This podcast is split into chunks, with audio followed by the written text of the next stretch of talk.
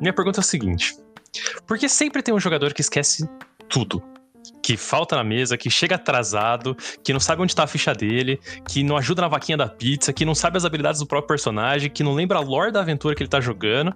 E apesar de tudo isso, ele jura que ele ama RPG e que ele quer continuar jogando na mesa junto com todo mundo.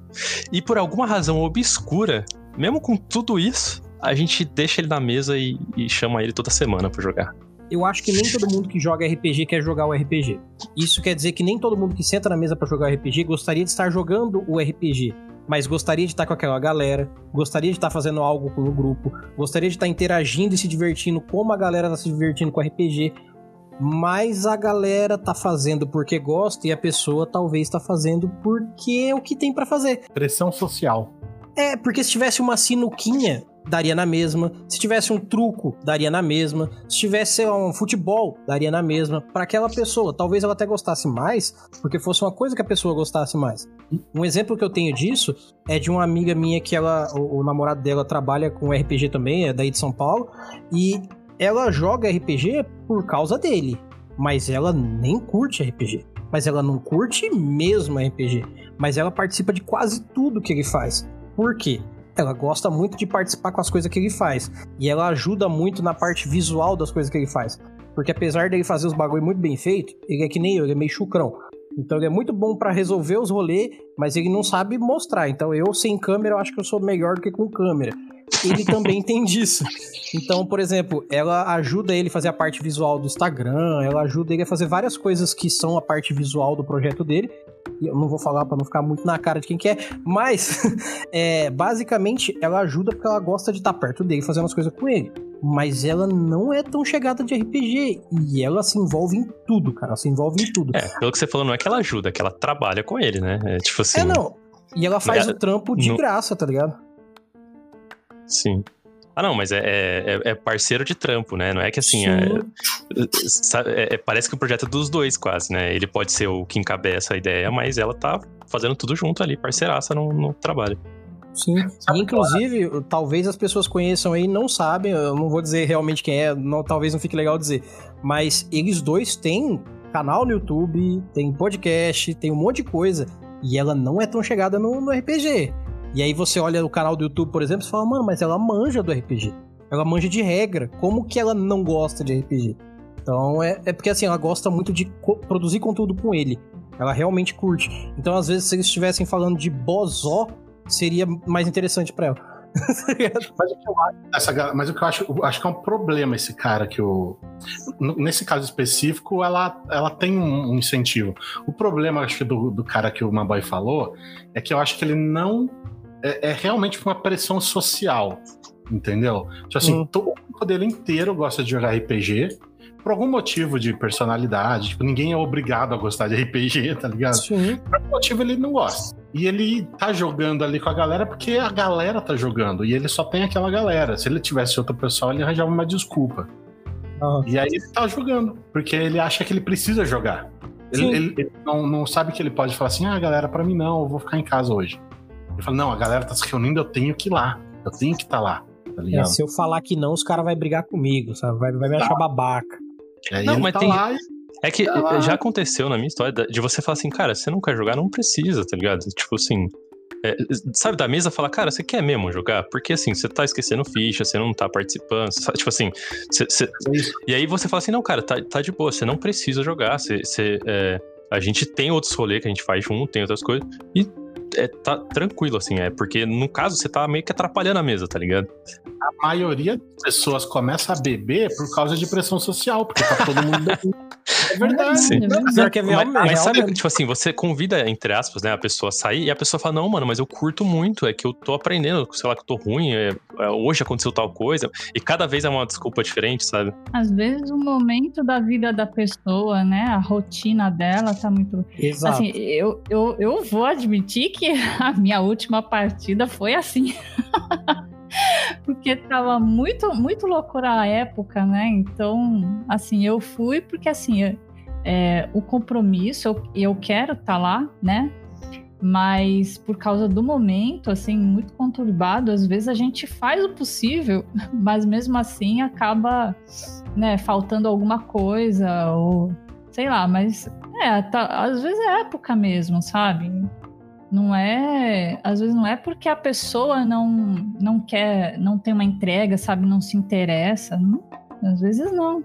Às vezes é alguma coisa externa, né? Sim. É. Que influencia muito, cara. O RPG, no final das contas, é um lugar que a gente se diverte, extravasa, relaxa, esquece do mundo.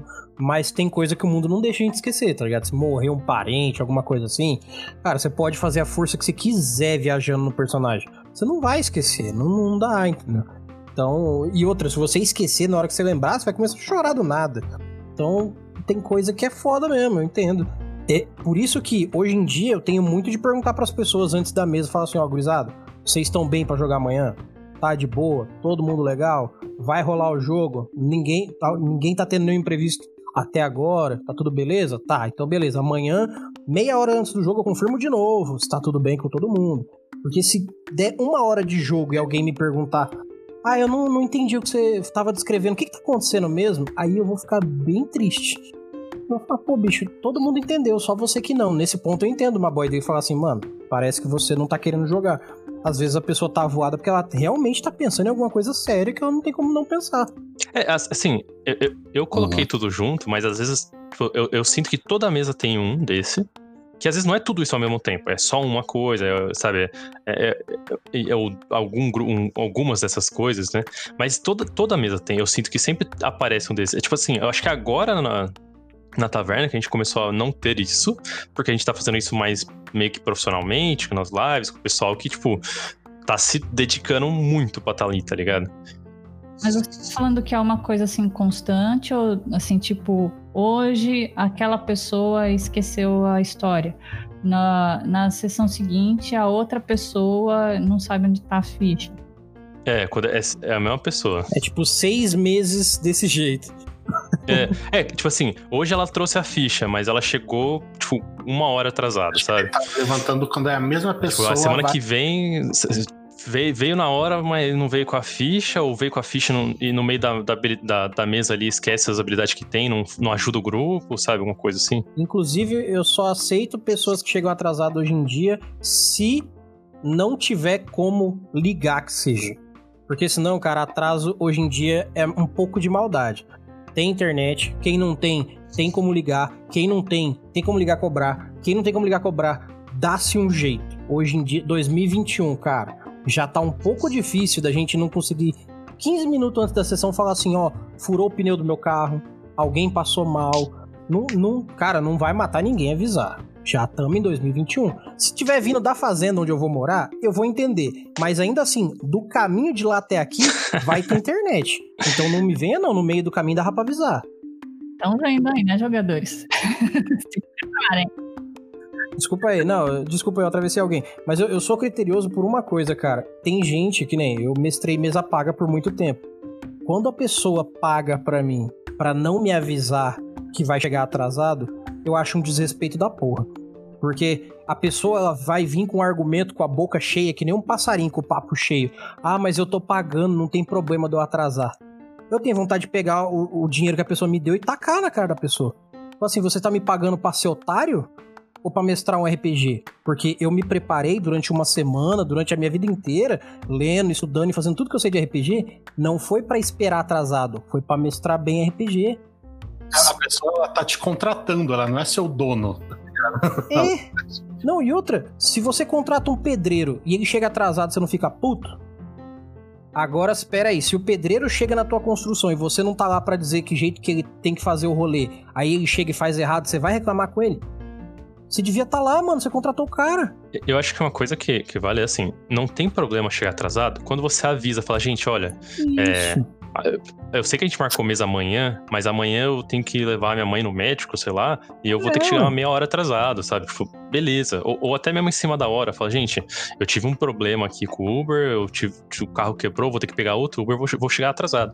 Mas é aquilo que gente falou, avisa, não, não, é difícil avisar. Você tem meios de avisar que você vai chegar atrasado, né? Eu falei, a pessoa que dá um perdido, a gente tá mandando mensagem, procurando o cara, e, e depois de uma hora e, cara, o maluco aparece, né? Eu sei que as pessoas não gostam de assumir o fato, mas tem dia que você não tá afim de alguma coisa. Não tô falando de RPG, eu tô falando de alguma coisa. Às vezes a gente marcou a gravação aqui e o, o Alan falou, ele acordou hoje com uma vontade de fazer qualquer coisa, menos de gravar o, o podcast que a gente faz uma semana que tá falando que vai fazer. Normalizem o Erli, então. Eu não acordei legal para isso hoje. Eu espero que você me desculpe. Numa próxima, se tiver como, eu participo com você, mas hoje, cara, eu não tô para isso. Me perdoa. Normalizem isso, porque isso é voto de humildade. Eu acho Sim. muito humilde quando uma pessoa faz isso, porque, cara, não dá pra gente descobrir como que a gente vai acordar no dia. Mas a gente tem como ter boca para falar. Isso é humildade. Eu acho muito justo você chegar Sim. em mim e desmarcar porque não tá legal, porque tem alguma coisa influenciando. Agora eu acho muito merda chegar na hora e falar assim: ah, então, minha avó perdeu o Uber do jiu-jitsu dela, vou ter que ir lá buscar e não vou poder voltar nas próximas seis horas.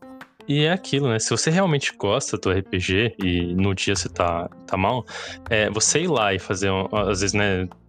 É, tirando momentos, né? Por exemplo, a gente tem live, a gente tem data marcada, tem um monte de coisa que é um pouco mais complexo, mas assim, uhum. se, você, se você pensar com seus amigos, olha, às vezes compensa a gente, em vez de fazer uma sessão mais ou menos hoje, que, que o pessoal vai estar tá aérea porque alguma coisa aconteceu, ou porque é, ela não tá afim de jogar e vai fazer uma, uma mesa meio bosta, a gente adia pra, pra, outro, né, outro momento, a gente faz semana que vem, a gente faz uma mesa da hora porque tá todo mundo na vibe, sabe? Exato. Às vezes compensa você ficar um momento sem jogar pra, pra, jogar né? da hora, Conversar sabe? antes com... E ter essa humildade de falar que o Orly falou, né? Tipo, gente, tá tudo bem, mano. É, avisa, né? Conversa. Eu acho que todas as perguntas até aqui se resumem inicialmente em conversar antes do RPG. Acho que tudo na humanidade, os problemas da humanidade se resolvem conversando. Tá é, tá exato, mano. Porque assim. As pessoas não falam. Aí, se a pessoa falasse mais umas com as outras, já dava uma boa melhorada. E o melhor, se as pessoas se propusessem a ouvir também. Porque não adianta você ser a pessoa mais inteligente, é, sagaz e que tem o melhor bom coração do mundo, que nem a Lucy, falar pra um bando de retardado que não quer ouvir. Aí é um problemão Eu? também. Não, mas a Lucy falou que as pessoas estão. a, a, gente é os retardados? Calma aí. Você que é dos hospitalares. Ah, eu, eu... É, não, é. é. que ela é dos hospitalares. Ela é paladino leal e bom tá, e tal. A, a Lúcia é o paladino da vida real, né? Eu acho que a, a, última pergunta que eu tenho para fazer hoje, que ela, de certa forma, é muito importante, que eu falei que a Lucy quase caiu nela sem querer, era perigoso a gente responder minha pergunta antes da hora, é que assim, é, em que momento a gente vai parar de achar que tendência é uma obrigação dentro de um RPG? Eu, quando eu falo isso, eu sei que tudo veio no princípio, desde os tempos mais primórdios, tudo veio do D&D. Eu sei, eu sei. O que que acontece? O D&D, ele trouxe a premissa da tendência, da, do alinhamento, que agora chama assim, né? Para que você norteasse o seu personagem em como que ele é num padrão médio, não na totalidade. Então o cara pode ser o leal e bom o tempo todo, mas de vez em quando ele dá uma facadinha a alguém porque é necessário, ele derrama uma lágrima, mas arranca a cabeça. Acontece. Ele tem é, necessidade porque ele não é uma caixa branca, né? Ele não é um quadrado branco obrigatório. Aí o que que acontece?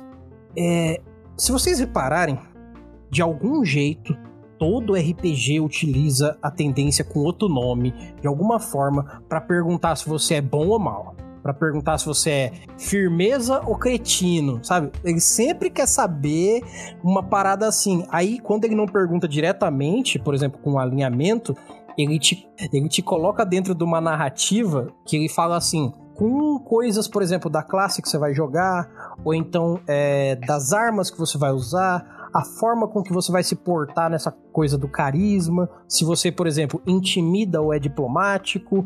E aí, assim, mesmo que não tenha diretamente essa pergunta, acaba que todo RPG quer saber se você é bom ou mal, se é legal ou não é, se é caótico, né? Se é, se é ordeiro, caótico.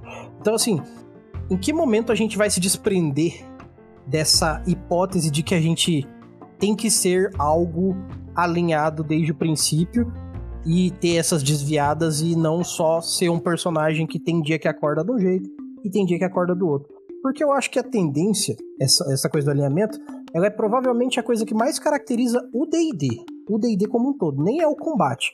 Eu acho que é o D&D porque é muito essencial do D&D você... Porque tá tá incluído no sistema, Isso. Né? Você tem magias que você só faz se for da tendência tal, dependendo da edição. Tem classes que você só pode ter se for da tendência tal, dependendo da, da, da, da edição que você tá jogando. Então, a quinta edição é mais abrangente agora. Você pode ser paladino, caótico e foda-se, não tem problema. Você pode ser. Mas, ao mesmo tempo, não tá no livro.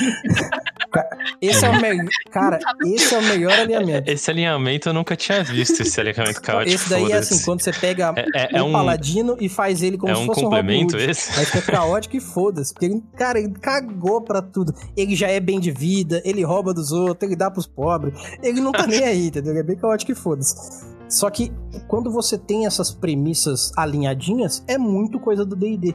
Só que para que, no final das contas, a gente usa isso? E quando que a gente vai se desprender disso? Porque eu acho que a RPG não precisa mais disso. Eu, eu espero que na sexta edição não tenha isso. É, a gente tá tentando acabar com o estereótipo, né? Então, uhum. eu acho que isso tá muito atrelado também. Mas se você pegar, por exemplo, o GURPS, que é um dos sistemas mais jogados ainda hoje em dia, não tem isso. É, exatamente. Né? Você monta seu personagem do jeito que você quiser, com falhas e e características, né? É, vantagens e desvantagens. Então, assim, não, tem muito sistema que não tem isso, né? Eu acho que o D&D é, é um dos poucos ainda que, assim, na minha opinião, em breve isso deve acabar também, porque as pessoas estão cada vez mais querendo fugir né? Fala, boy, tá vendo? Ela é gurpeira. Ela é gurpeira. Ela já citou GURPS. Sabia? Não, é, não, não é, não é, bem... é não sou GURPS, não. não é Mas assim. GURPS não tem tendência. é, você viu? Ela falou, não, que é isso, não sou do GURPS, não. Aí agora já tá, tá, tá caindo a máscara. Mas uma coisa que, é, na real, sobre essas questões das tendências, a verdade é que eu nunca usei. Nunca. Tipo, nenhuma mesa que eu fiz, a gente olhava para isso e a gente falava, mano, é, o Al, quando chegar aqui, pode até confirmar que pra gente era uma coisa que a gente não acredita que existem uhum. pessoas boas ou pessoas ruins, né? Eu falo pelo menos por mim. O que existe são ações boas e ações é, más, né? Então, é, às vezes uma pessoa pode ter uma ação boa hoje e ter uma ação má depois. E, e vice-versa, né? Ou boas em algumas situações, ruins em outras. E, é, mas no sentido de malignas, né? Uhum. Não no sentido de erradas ou algo assim é, né, com intenções malignas, né, ou algo assim.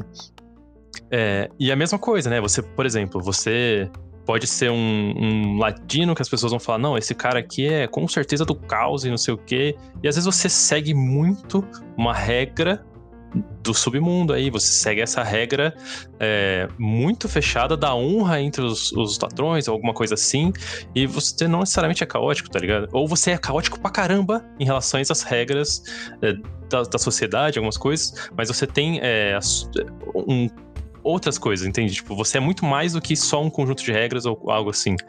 Então, você usar as tendências de é, bom, good, neutro, né, qualquer coisa assim, é, meio que tira a profundidade do personagem, né? Você, é, você meio que incentiva o jogador a ser raso, eu acho, né? Então, uma coisa que a gente nunca, eu nunca fui a favor é, disso. Uma diretriz básica, por exemplo, eu deveria ser bom, mas a situação não tá deixando. Você pode levar esse negócio de tendência como uma coisa momentânea também, né? Porque assim, você pode falar que as pessoas elas elas têm momentos de maldade, sim. Por exemplo, quando você sofre alguma coisa e você quer se vingar de alguém, você tá sendo, né? Você tem uma tendência a má aí quando você quer fazer um mal para outra pessoa. Exato. Ah, inclusive, é, o, eu tenho um contraponto para mim mesmo na minha pergunta, que é o seguinte: sempre que a gente define, por exemplo, bom e mal, leal, neutro, caótico, a gente tá pegando uma diretriz. Só que, por exemplo, o, o D&D da vida, ele diz que a diretriz para essa... É, o pilar que cerceia cada uma dessas, é, é, dessas tendências, né, desses alinhamentos, é a lei da sociedade. Então, por exemplo, quem rouba é mal, ponto. E não é leal, logo caótico ou neutro, pelo menos. Então, se eu roubar comida, eu não sou bom e não posso ser leal. Então, se eu for um paladino que tô roubando comida de um rei para dar pro povo pobre dele, eu não sou mais leal e bom. E esse pilar, ele tem um problema sério, que é o ponto de referência. Esse ponto de referência, se, ele, se você coloca situações onde bom e mal não são é, cravadas certinhas, ou leal e caótico não são cravados certinhos, você sempre vai entrar numa situação onde o paladino não pode salvar necessariamente algumas pessoas. Ou o, o cara que rouba, ele. Talvez ele não queira roubar, porque, poxa, se eu roubar essa pessoa aqui, eu vou estar tá roubando uma pessoa aqui do meu grupo e tal. E aí você. passa necessidade, você não é. é né, rouba outras é, pessoas que já têm muita coisa, que você acha que não vai fazer falta para ela. Então, é, tem, é. tem não é sempre preto e branco, né, as coisas. É, por exemplo, o personagem mal ajuda alguém? Pode ajudar pra caramba. Pô, se, se você pensar que o personagem mal é. Pensa que o personagem mal, ele é líder de uma máfia né, de um grupo mafioso absurdo. E Sim. ele melhorou pra caramba a vida de todo mundo que, que entrou pro grupo dele ali, é, deu oportunidade para as famílias de estudarem, fazer qualquer coisa e desenvolver a vida deles, até mesmo fora da máfia. Mas a principal ação dele é dentro da máfia e sair matando todo mundo, vendendo droga, sei lá, qualquer coisa que faça a máfia. Mas dele. assim, porque uma coisa que eu vejo, por exemplo, é isso que você colocou de situação do contraponto. O líder da Yakuza, ele é mal para grande parcela da sociedade por causa das leis. Ele é mau e ele é contra a lei, logo não é leal, logo é caótico. Então o líder da Yakuza ele é, é caótico e mau para a sociedade e para as leis, mas dentro da organização dele, ele é o cara mais leal e bom que tem, porque apesar das maldades que ele faz para que os bens aconteçam, ele é leal à família, ele é leal às pessoas, ele não deixa, sei lá, o japonês passar fome, ele dá dinheiro ele do bolso. Regras, rigidamente do, do, da gangue dele. Ele tem que ter uma regra onde ele é o pilar. Ele, ele é o ponto central do rolê. Então, como que o líder da Yakuza vai ser um cara cretinão? Ele não pode. Pelo menos não com os dele. Então, uhum. nesse ponto, existem duas leis. Aí, essas duas leis uma é a lei que tem o pilar da, da tendência, né? O pilar do, do alinhamento. E o pilar do alinhamento do personagem. Que não é necessariamente o pilar da sociedade. E aí, como é que não fica? Não necessariamente o pilar da sociedade é o certo. Exato, porque na sociedade, por exemplo, lá do Japão, se você não botar uma máscara na cara, vai vir um cara com um taco de beisebol e dar um na tua cabeça. Aqui na rua tem gente dando na tua cabeça porque você tá de máscara. Entendeu? É complicado. Algumas coisas. Falei fora do RPG, desculpa, falei fora. Desculpa. Eu acho que alinhamento ou tendência só uhum. trava o jogo. Porque aí você vai tomar uma decisão que não é do seu alinhamento, e aí vai todo mundo parar para falar que ah, não é do seu alinhamento. Aí você vai ter que parar 10 minutos para pensar o que que se encaixa no seu alinhamento para você fazer. É, tá ligado? Então, eu, eu não gosto de jogar com alinhamento. E eu acho que tem outra coisa, né? Às vezes as pessoas jogam com alinhamento fixo fixo assim. Se, se você colocou que você é bom, você nunca. Tipo assim, não importa qual é a, a, história vai levar o seu personagem, você vai continuar sendo bom para sempre, né? E a gente sabe que boas histórias vão fazer um crescimento do personagem. E esse crescimento inclui mudanças. Inclui, Exato. às vezes, é, a desenvolver a personalidade dele com mais profundidade. E, e essas coisas podem é, começar um cara que era super bom, super legal, ele as aventuras levar ele a passar tantos traumas, tantas coisas Sim. chocantes com ele. Pô, o personagem é... não tem crise dos 30 anos, não? é, e aí ele acaba mudando uma coisa que às vezes ele era mal e ele vê, né, ele acaba passando por uma, por uma, coisa tão difícil e alguém, mesmo ele prejudicando tudo aquela pessoa, a pessoa foi lá e se sacrificou para ajudar ele, sendo que era a pessoa que ele mais prejudicou em todas as maldades que ele fez, faz ele repensar a vida dele e ele pensar, mano, eu, talvez não queira ser tão mal assim, tá ligado? Talvez não queira tratar as pessoas da maneira que eu tratei esse cara que me salvou, sabe? A maior prova de que o alinhamento ele não funciona mais é o perdão da vida real dentro do jogo. Um exemplo que eu posso dar aqui é da mesa que eu mestro paga ainda, que é a última mesa que eu ainda mestro, que eu tô mestrando pelo menos uma vez por semana quando tá dando, agora ela vai acabar por causa da situação que eu vou mudar. Mas, por exemplo, e o cara criou um paladino da vingança, que ele é bom, mas ele é. Não, acho que é caótico e neutro, uma coisa assim. Ou leal e neutro. E aí ele fez um paladino que ele era muito justiceiro qualquer coisa que dava meio errado, ele já entrava no meio e tomava porrada, quase morreu 20 vezes cara, mas ele era ponta firme. E tudo que ele fazia dentro do background deles, porque os guris estão jogando, eles são muito focados no background. Isso eu acho lindo deles. E ele, ele tem uma parada que é assim: tudo que eu faço quando eu entro na frente é porque eu lembro da injustiça que aconteceu com os meus pais, daquele cara que matou toda a minha vila, e aí toda vez que alguém age igual, eu vou lá e entro na frente. Isso eu achava muito bonito. Só que aí eu peguei e joguei uma situação controversa nele e ele chegou a mudar de classe do personagem dele depois que ele viu a profundidade da, da cena. Agora ele manteve os níveis de paladino uhum. dele e ele vai pegar outra classe agora que ele vai começar a pegar monge. Não tem nada a ver com o paladino. Só que porque ele foi num lugar treinar no monastério e aí tem um, tinha um monge lá que eu fiz. Ele era como se fosse um monge meio feiticeiro. E aí a ideia dele é que ele era o cara do caminho da dor. Então ele recebia a dor dos outros e infligia a dor de volta para fazer as pessoas entenderem sobre dor uhum. e verem se o caminho delas era certo ou não. Essa era a premissa do, do NPC. E esse cara, ele sempre ele só treinava sozinho, ninguém era discípulo dele, porque ninguém aguentava o caminho lá, e aí eles ficaram curiosos para saber porque que o cara treinava sozinho à noite. E aí ele começou a conversar com os caras, tipo, o NPC conversando com os jogadores, rolando papo. E aí ele pegou e começou a questionar por que, que o cara tava nesse caminho. E o cara falou: Não, porque o cara lá matou meu pai e minha mãe, destruiu a vila, não sei o que, ele é um monstro, ele tá assolando o continente inteiro. Aí ele falou assim: Então me mostra a sua dor então. E ele se transformou visualmente no cara. E, assim, é um cara de nível duas vezes maior e o cara ali, né? Só que a ideia é que esse vilão que matou também a família dele é num nível um pouco mais alto. Então esse cara aguentaria no soco com ele a qualquer momento por enquanto. Daria um cacete fácil nele. E ele falou: então, já que você não gosta de mim, vem me matar. E aí começou uma uhum. luta, uhum. e nessa luta eu meti uma, uma situação Naruto, de ficar trocando ideia durante a luta. Eu falei, não, você não me odeia? Você me odeia por quê? Você, você acha que eu matei não sei quem por quê? E comecei, e foi. E aí ele já tinha me contado que esse NPC, esse vilão, tinha uma narrativa lá que ele não, ele não queria criar, mas a ideia é que esse vilão fosse um cara que ele veio de algum outro continente, e ele tinha uma história secreta e por isso ele era mal. Aí eu fui e criei uma situação de que quando ele chegou aqui, ele chegou com a família dele. Só que ele era de outro continente. E aí a primeira coisa que fizeram quando ele uhum. chegou foi matar o pai e a mãe dele. Só que essa história eu tenho para mim do vilão. E aí esse cara virou um vilão foda e destruiu, sei lá, sozinho com o exército que ele criou, metade de um continente. O cara virou um Hitler. E um meio elfo brabo pra caramba lá. Só que aí o que acontece? A, a premissa desse cara é que ele quer se vingar de todo mundo que teve alguma influência no assassinato dos pais dele. E é por isso que ele tá andando o continente inteiro, ele não tá destruindo reinos porque ele quer.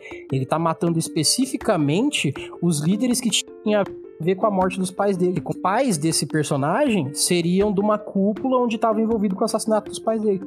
E eu desenrolei um papo com ele, dando e pai, e ele com cinco de vida e o pau torando. E eu levantando e eu falei assim: então, mas seus pais ajudaram a matar os meus pais. E aí eu vou te contar a história do porquê que eu tô fazendo tudo isso. E aí eu despejei essa história nele. O jogador pediu para parar, falou assim: ó, preciso parar para tomar uma água. O cara saiu da mesa, voltou e falou assim: cara, eu não, não sei se eu consigo continuar jogando. Porque eu uhum. bati de frente com o jogador. O cara falou que ele tava quase chorando, sentado ali. Porque eu coloquei ele num conflito onde ele tava tão convicto com o personagem dele e ele tava numa parada de ele não tava vendo a lore que tava acontecendo de fundo, porque não tem como você ver a lore de fundo.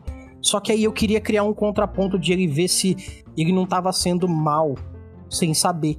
Ou se ele não tava julgando o vilão de mal sem saber. Porque ele tava só na vingança, vingança, vingança. E ele achava que ele não era mal. Ele tava matando gente, mas ele não achava que ele era mal. Ele matou um bicho no meio do mato lá, eu não lembro qual era um bicho do mato, porque eles acharam que o bicho ia matar eles. Só que o bicho não tinha feito nada. Ele acordou só e eles falaram: vamos matar para que eles não matem a gente. E aí esse mesmo monge, ele contou, falou assim: aquele monstro que vocês mataram lá, porque o cara tinha umas paradas de clara evidência. Ele falou: aquele monstro que vocês mataram lá, ele era só um guardião daquela região. Ele não ataca ninguém. Vocês mataram ele logo depois que ele acordou. Por que, que vocês fizeram isso? Vocês acham que vocês são bons, tá ligado? Eu comecei a contrabater nos caras. E agora eles mudaram de classe, mudaram a ideia do personagem, continuaram, continuaram a linha, só que agora eles estão na linha do meus personagens, nossos personagens se arrependeram, entenderam melhor o continente uhum. e agora a gente quer uma missão totalmente nova. Uhum. E eles ficaram muito mais entrosados. E eles começaram a gostar muito mais da história, mas por quê? porque não tem a prisão do alinhamento. Aí eu consegui criar essa história muito louca que na verdade o vilão ele só, ah, ele só é vilão porque ele, ele quer matar as pessoas e tal. E aí agora os caras não sabem se eles acham realmente que o vilão é vilão, se eles querem matar o vilão. E no final dessa luta, para terminar essa história enorme que eu tô contando, ele troca uma ideia com, com o monge lá e ele, ele fala assim: já que você quer me matar, eu solto a arma e eu deixo você me matar. Aí ele pegou, tipo, a gente tinha dado essa pausa, né? Ele pegou e falou assim: tá, mestre, vamos continuar. Eu falei, e aí, o que, que você vai falar pro cara? Ele soltou a, a espada dele. Aí ele falou assim: ah, eu quero dar um abraço nele, quero dizer que eu perdoo. Caralho. Nossa, Nossa velho, caralho, essa mesa tá do é. cacete, velho. Não, eu tava assim, tomando cu. eu tava muito, tava muito bom, velho. E aí todo mundo ficou assim, caraca, que mesa incrível, velho. E, e continuou, entendeu? Mas isso é a não prisão na tendência. Você pode ter um alinhamento obrigatório, assim, de criação. Meu level 1. Então, como guia, né? Isso, você tem um norte. Eu tento ser bom uhum. quase sempre, mas se precisar, arranca a cabeça mesmo. Mas eu acho que isso não precisa estar tá na ficha. Eu acho que isso, esse tipo de alinhamento, uhum. ele, ele tá mais relacionado à sua lore do que. Sabe assim, a, a, a, esse é o ponto de partida, e isso aqui tá no meu background, que eu tem essas ideias, né? A personalidade mesmo. E não necessariamente é, uma coisa, um, um dado para estar na ficha. Não, não é dado, como chama? Um, um atributo para estar aí na Opa. ficha dele, sabe? Um... É, um campo para escrever isso. É, não, não, faz, não faz sentido isso, sabe? Isso. É, talvez, talvez funcione melhor, assim, seja mais um guia quando assim, o personagem, a característica dele é muito diferente do, da sua pessoa como jogador, sabe? Aí pode ser que você é, de vez em quando perca um, por, um pouco a, a, referência, né? Aí você pega a sua ficha e você fala, ah, é mesmo, eu sou caótico mal aqui. Então, deixa eu voltar hum. um pouco. Mas assim, é como eu falei, eu, eu, eu acho, né? Eu vejo assim que a tendência é acabar a tendência. Tem que acabar, tem que acabar a tendência.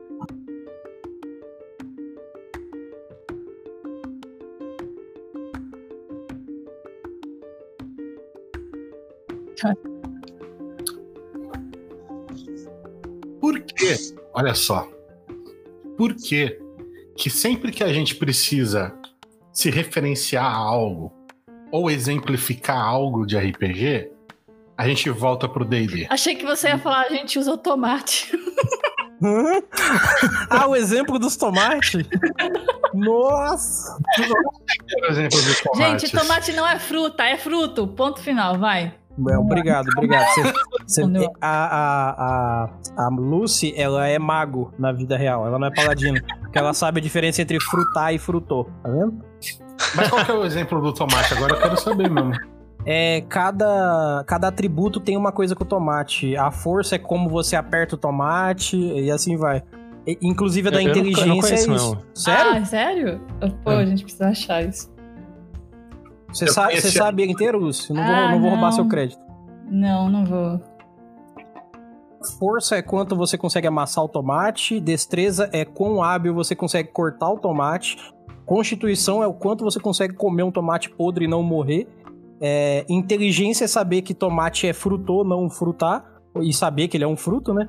É, sabedoria é saber como plantar e colher o tomate. E a, a, a a carisma é como você vende o tomate ou não é tomado um tomate durante a apresentação. A pergunta era por que, que a gente sempre usa de referência ou de exemplo o D&D? Que a gente fez aqui, aqui nesse episódio mesmo. Sempre que a gente precisava exemplificar algo, a gente voltava lá no D&D. Falava, ah, imagina que não sei o que faz assim, usando a estrutura do D&D. Por que, que a gente sempre volta no D&D, sendo que hoje, falando de hoje em dia, a gente já tem muitos outros sistemas de RPG. Eu acho. Tá. Quem não começou com o D&D aqui? Eu não comecei com o D&D. Eu não comecei com o D&D.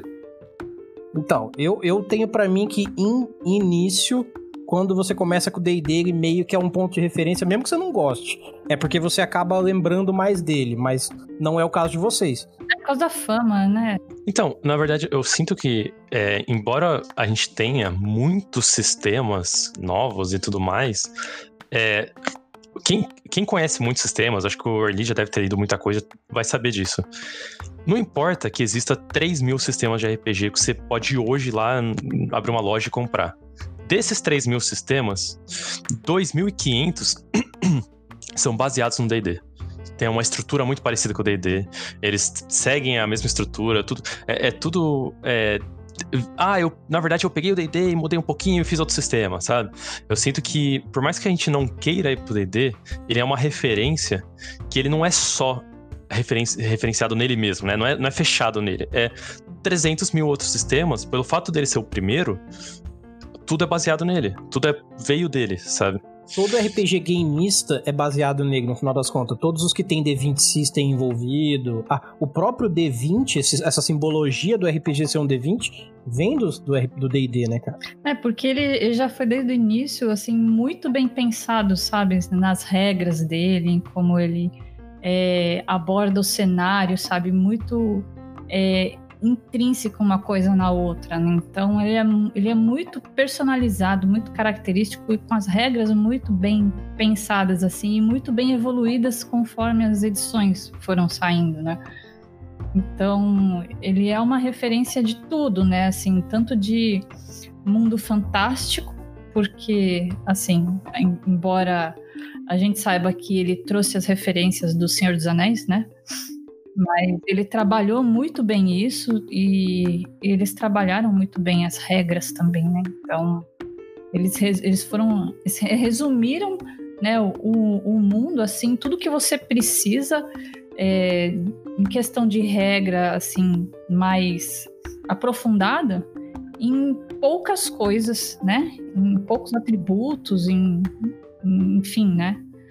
E, assim, para você sair disso e fazer uma coisa totalmente diferente, é, você vai ter, assim, trabalhar muito, mas muito mesmo, sabe? Fazer uma coisa muito diferente. Que aí o máximo que a gente tem aí é o GURPS, né? Que é uma coisa bem diferente também, mas que ainda usa mais ou menos os mesmos esquemas, assim, né? De, inteligência tal. Então, assim, não tem como você fugir muito disso, né? Fazer uma coisa muito diferente. Ela citou GURPS pela segunda vez, hein? ah, cara, porque dois mais conhecidos, né? Tô falando? Ó, eu acho que o Pathfinder envelheceu melhor que o D&D em questão de jogabilidade, porque a terceira edição tinha uma chaproca de possibilidades e isso veio para 3.5 e aí o Pathfinder aprendeu a usar isso e hoje em dia você tem um livro de 600 páginas que é o Pathfinder 2 que tem o livro do jogador, o livro do mestre e o livro do monstro. É um livrão, obviamente. Mas tem, cara, tem tudo no livro e ele é super. É, como é que fala? É, quando você pode montar, é customizável. Isso eu acho que. Oi? Não, eu falei modular. É, tipo isso. É, ele é, mont, ele é montado dessa parte de módulos mesmo, só que ele tem essa customização muito boa e ele segue a premissa do DD. A diferença é que ele não simplificou como por exemplo a quinta edição que está extremamente para qualquer um jogar. Isso é muito melhor, óbvio. Inclusive, a, tirar a tendência obrigatória dos personagens já é uma, uma visão de que o D&D tá evoluindo até mais do que o Pathfinder nisso. Mas eu acho que o Pathfinder evoluiu mais, mais gostoso, mais gameista para isso. Mas também, ó, não vem não, ó, tem, não é só grupos não. Tem, tem a White Wolf com todas as coisas diferentes deles, que é tudo narrativista. e não tem nada a ver com o D&D. Não, tem muita coisa, muita, muita coisa. A gente, a, o, o Al comentou, né, que a gente uhum. falou com o Valpassos esses dias. É, eles estão criando na Lampião muitas coisas que é, que é assim, é muito inovador, mas muito inovador que você fala assim, cara, eles realmente partiram de, um, de uma coisa que não existe, sabe? De, de, criar conceitos e bases e estruturas que eu nunca vi em nenhum RPG e tipo, nunca ninguém citou algo parecido, sabe? Aliás, olha só, já vou fazer um jabá hum. de oportunidade aqui. Quem for ouvir lá na Taverna Online, o episódio chamado Alimente a Chama, o Valpassos mesmo usa os, as classes de D&D para exemplificar a, os, os, arquétipos de personagem do, do jogo que ele está lançando. Então ele, fala, ele traduz, né? Pra, pra quem não entender, ele fala assim: ó, gente, tenta pensar nesse caminho. Se e... fosse o guerreiro. Então é isso. E, e aliás, então, voltando aqui na minha, tese, isso eu entendo que é para deixar mais didático, né? Porque é o conhecimento geral tal. Mas ao mesmo tempo fico pensando assim: você lançou o seu, seu, o seu RPG. dentro do seu RPG, você pensou em uma, uma raça, você criou uma raça nova que não, exi não, não existe. E aí, quando você vai falar, você vai explicar para os outros, você fala assim: ah, então essa minha raça aqui é como se elas fossem os elfos. Uhum. Mas então por que, que não é elfo? Exato.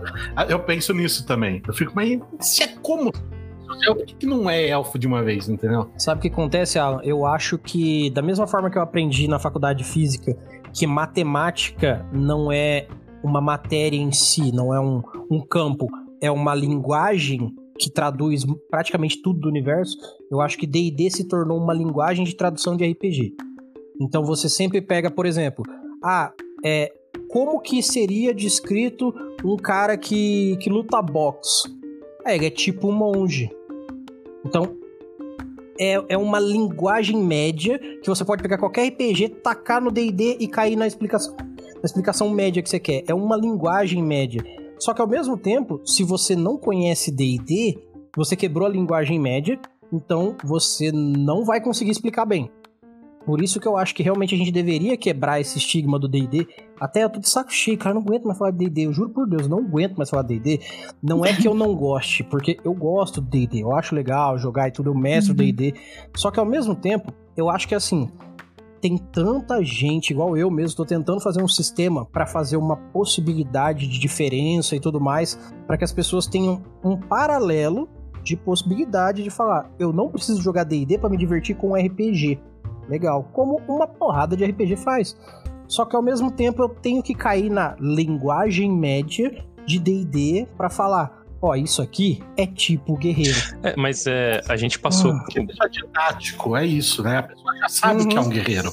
Ela, ela, consegue imaginar o que, que é um elfo, ela, mais ou menos, entendeu? Então, se eu falo, se a gente falar isso, ah, essa raça aqui que eu criei, ela é tipo elfo, ela já vai imaginar, pô, então eles são uma raça mais meio voltada para a natureza, eles são ágeis, eles né, têm uma inteligência, vivem muito. Então você já dá o arquétipo ali. Você fala, isso aqui é um tipo elfo, a pessoa é. já ah, e aí tem algumas coisas que vão diferenciar. Mas eu acho que aí é opção sua, né? Usar então, esses, esses arquétipos. Porque você poderia falar: não, essa criatura aqui, ela é assim, assado, tem a pele assim, ela tem uma força que vem de ela é, cortar muita lenha todo dia e cortar muitos braços e pernas e ossos aí. Você não precisa falar que ah, ela, é, ele era um guerreiro, ele é um lenhador, sabe? Não precisa dar nome nome de classe. Então, tipo. mais ou menos, Lucy, porque, por exemplo, eu passei, eu passei por isso na taverna. Que eu nunca fui do DD. Nunca. Tipo assim, eu, eu comecei com, com outros sistemas. É, os sistemas que eu, o sistema que eu mais gosto é um sistema extremamente narrativista, que é o Monster Hearts, que é um sistema, tipo, muito distante de guerreiros e lutas e batalhas épicas de espada e machado. É, só que pra gente, tipo, entrando no universo RPGista, né, conversando com os RPGistas e tudo mais, eu precisei parar, estudar um pouco D&D, porque eu já tinha jogado D&D, mas é aquilo, né? Você joga e você não lê o livro inteiro, você não para pra, pra, pra ver as coisas e tal. Na hora que a gente começou a produzir conteúdo mais é, referente a RPG, eu precisei começar a entender mais de RPG, quer dizer, é, dentro do RPG, eu precisei começar a estudar um pouco sobre o D&D para que eu entendesse o que eles falavam, do, do que os convidados traziam para uhum. mim, do que a comunidade comentava, porque tinham referências que as pessoas falavam e eu, tipo assim, uhum. isso não me alcança, isso não... Só que eu preciso passar isso para eles, eu preciso eu conseguir falar com eles também. Né? Não é só entender o que eles falam. E se eu não tenho o D&D como base, eles não me entendem, tá ligado? É difícil alcançar. Ah, mas eu acho que aí são duas coisas diferentes. Uma coisa é você se comunicar com essas pessoas, tentando absorver o que elas estão falando, e outra coisa é você passar o seu conteúdo para as pessoas no geral. Porque com certeza vai ter um monte de gente aí que vai estar tá ouvindo você que não conhece D&D. Uhum. Então é. não vai diferença nenhuma você falar, ah, é um guerreiro, é um mago, enfim. Sim. Entendeu? E eu acho que outra coisa que é esse negócio de classe é, é outra tendência aí que, hum, igual a tendência também, tem que acabar. vai acabar. Tem que acabar. Porque, assim, você não necessariamente hoje você é um guerreiro, mas você só foi guerreiro a vida inteira, né? Você pode ter começado fazendo outras coisas, com outras habilidades, e aí chegou num certo ponto da sua vida que você decidiu mudar de área. Uhum. né? Decidiu começar a arrebentar a cabeça aí. e aí, a partir daí que você começa a sua aventura, sabe? Sim, então, sim. Ah, eu já tive uma experiência rápida com relação a isso quando eu tive, teve um evento aqui da Game Show na cidade e eu tava explicando sobre RPG numa mesa com um monte de gente, tipo um. Chamou, sei lá, umas 30 pessoas para explicar e falaram assim: Erli, explica aí sobre o que é RPG. E aí eu fui explicar pro pessoal, perguntei assim: ó, quem conhece Tolkien? Aí uma galera levantou a mão e eu vi que uma menina não levantou. Aí eu falei assim: moça, você, o, o que, que é um elfo para você? Aí ela falou assim: é um bicho baixinho, orelhudo, com a cara muito esquisita. Aí eu falei, você já leu bastante Harry Potter, né? Você gosta de Harry Potter? Ela falou, é. falei, então, aqui a gente tem uma divergência entre todos vocês e ela. Se eu falar que eu criei um elfo, ela vai entender outra coisa. Uhum. Então Exato. agora eu vou ter que explicar pra ela o que é o elfo que todos vocês sabem. Então, isso é uma coisa que pode acontecer sim. Que é, é o que aconteceu que com uma boy. Que, que eu, o ideal seria você tentar passar algumas características do, de, desse personagem aí, né? é, mediante ao que ele viveu e uhum. não assim uma, uma nomenclatura, né? E talvez seja um pouquinho de preguiça também. Vou voltar no, no fator preguiça. Porque, assim, o Tolkien, ele demorou uma página para descrever um, o visual de um elfo. Se eu for fazer um livro de RPG e eu tiver que descrever um elfo igual ao Tolkien, talvez a pessoa não queira ler aquela descrição. É, não, não é um elfo, né? Você, você fala... criou uma raça nova, você criou uma, uma, uma criatura nova Sim. ali. Se você gastar uma página uhum. inteira só para descrever como ela se parece. Nossa.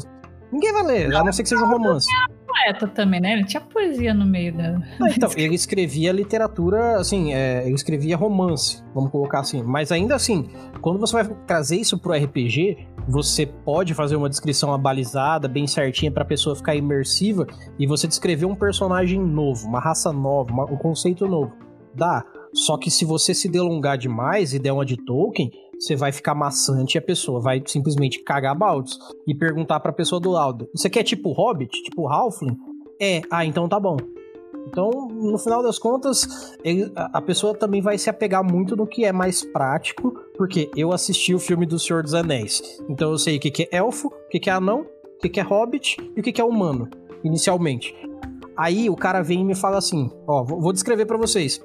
É um cara loiro, vocês viram o humano ou viram o elfo? Eu vi o Orlando Bloom. Então. Não é qualquer é, elfo, é um específico. Exatamente, automático. Não, o Orlando Bloom. Se você começa falando que o cara é loiro, e se você falar que é magro, a sua cabeça raramente vai conceber um humano. Já começa assim, entendeu? Então, esse conceito do pré-pronto é muito mais prático e acaba sendo mais válido. E como o DD pegou isso como se fosse um tubo de PVC e sugou ela abaixo, se o elfo do Tolkien é o mesmo do DD, então isso é elfo, elfo é elfo, tudo isso é elfo. Pronto, fica fácil. DD é o foie gras do RPG. Nossa!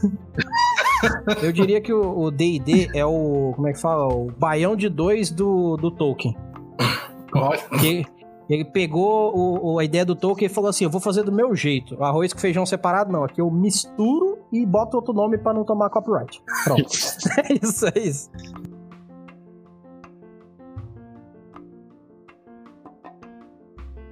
Jogar em grupo ou jogar com grupo? Eita. Aí uma... E ela falou que era pergunta uma... besta, né? Caralho. Não, então, é porque esse, esse assunto surgiu com, com a gente lá, nós, há um, há um pouco tempo atrás aí, e gerou uma polêmica lá. E ela não foi concluída.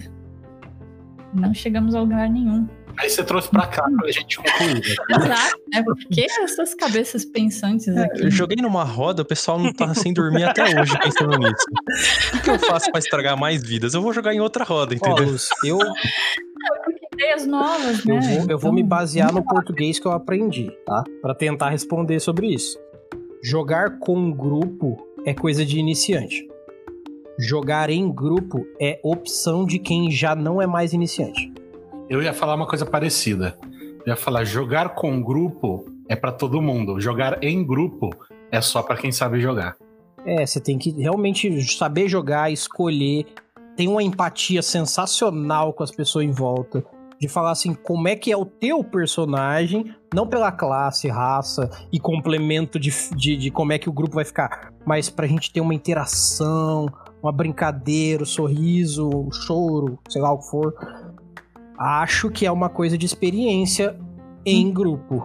Agora, veja só, se for uma coisa, uma situação, né, onde assim, você, você logicamente que você quer.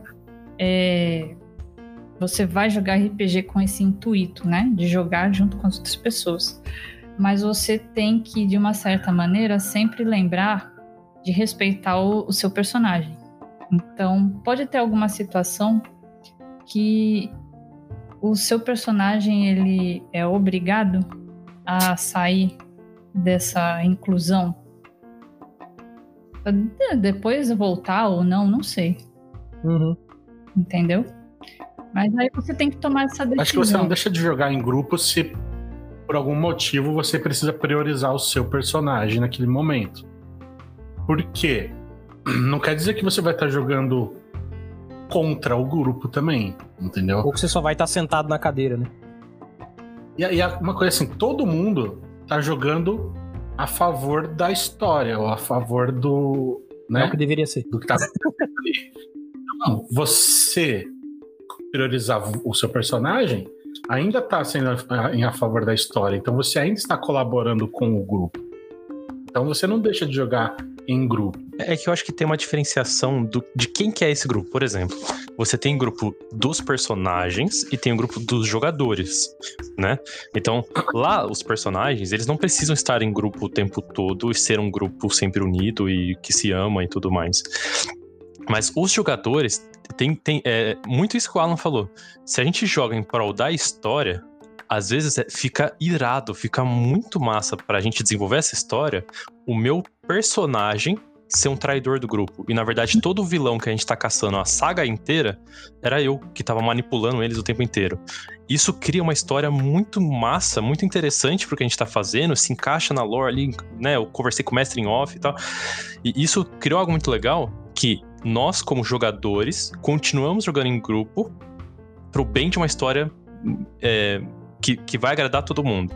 Embora meu personagem seja um desgraçado que nunca fez parte do grupo de verdade, entendeu? É, o importante é estar em grupo nos jogadores e os personagens, eu acho que eles têm que jogar a favor da história, cara. Sim. Eu, eu gosto de, assim, se a história tá pedindo, eu vou lá e faço isso, sacou? Tipo, o, o Maboy já me usou como ferramenta narrativa.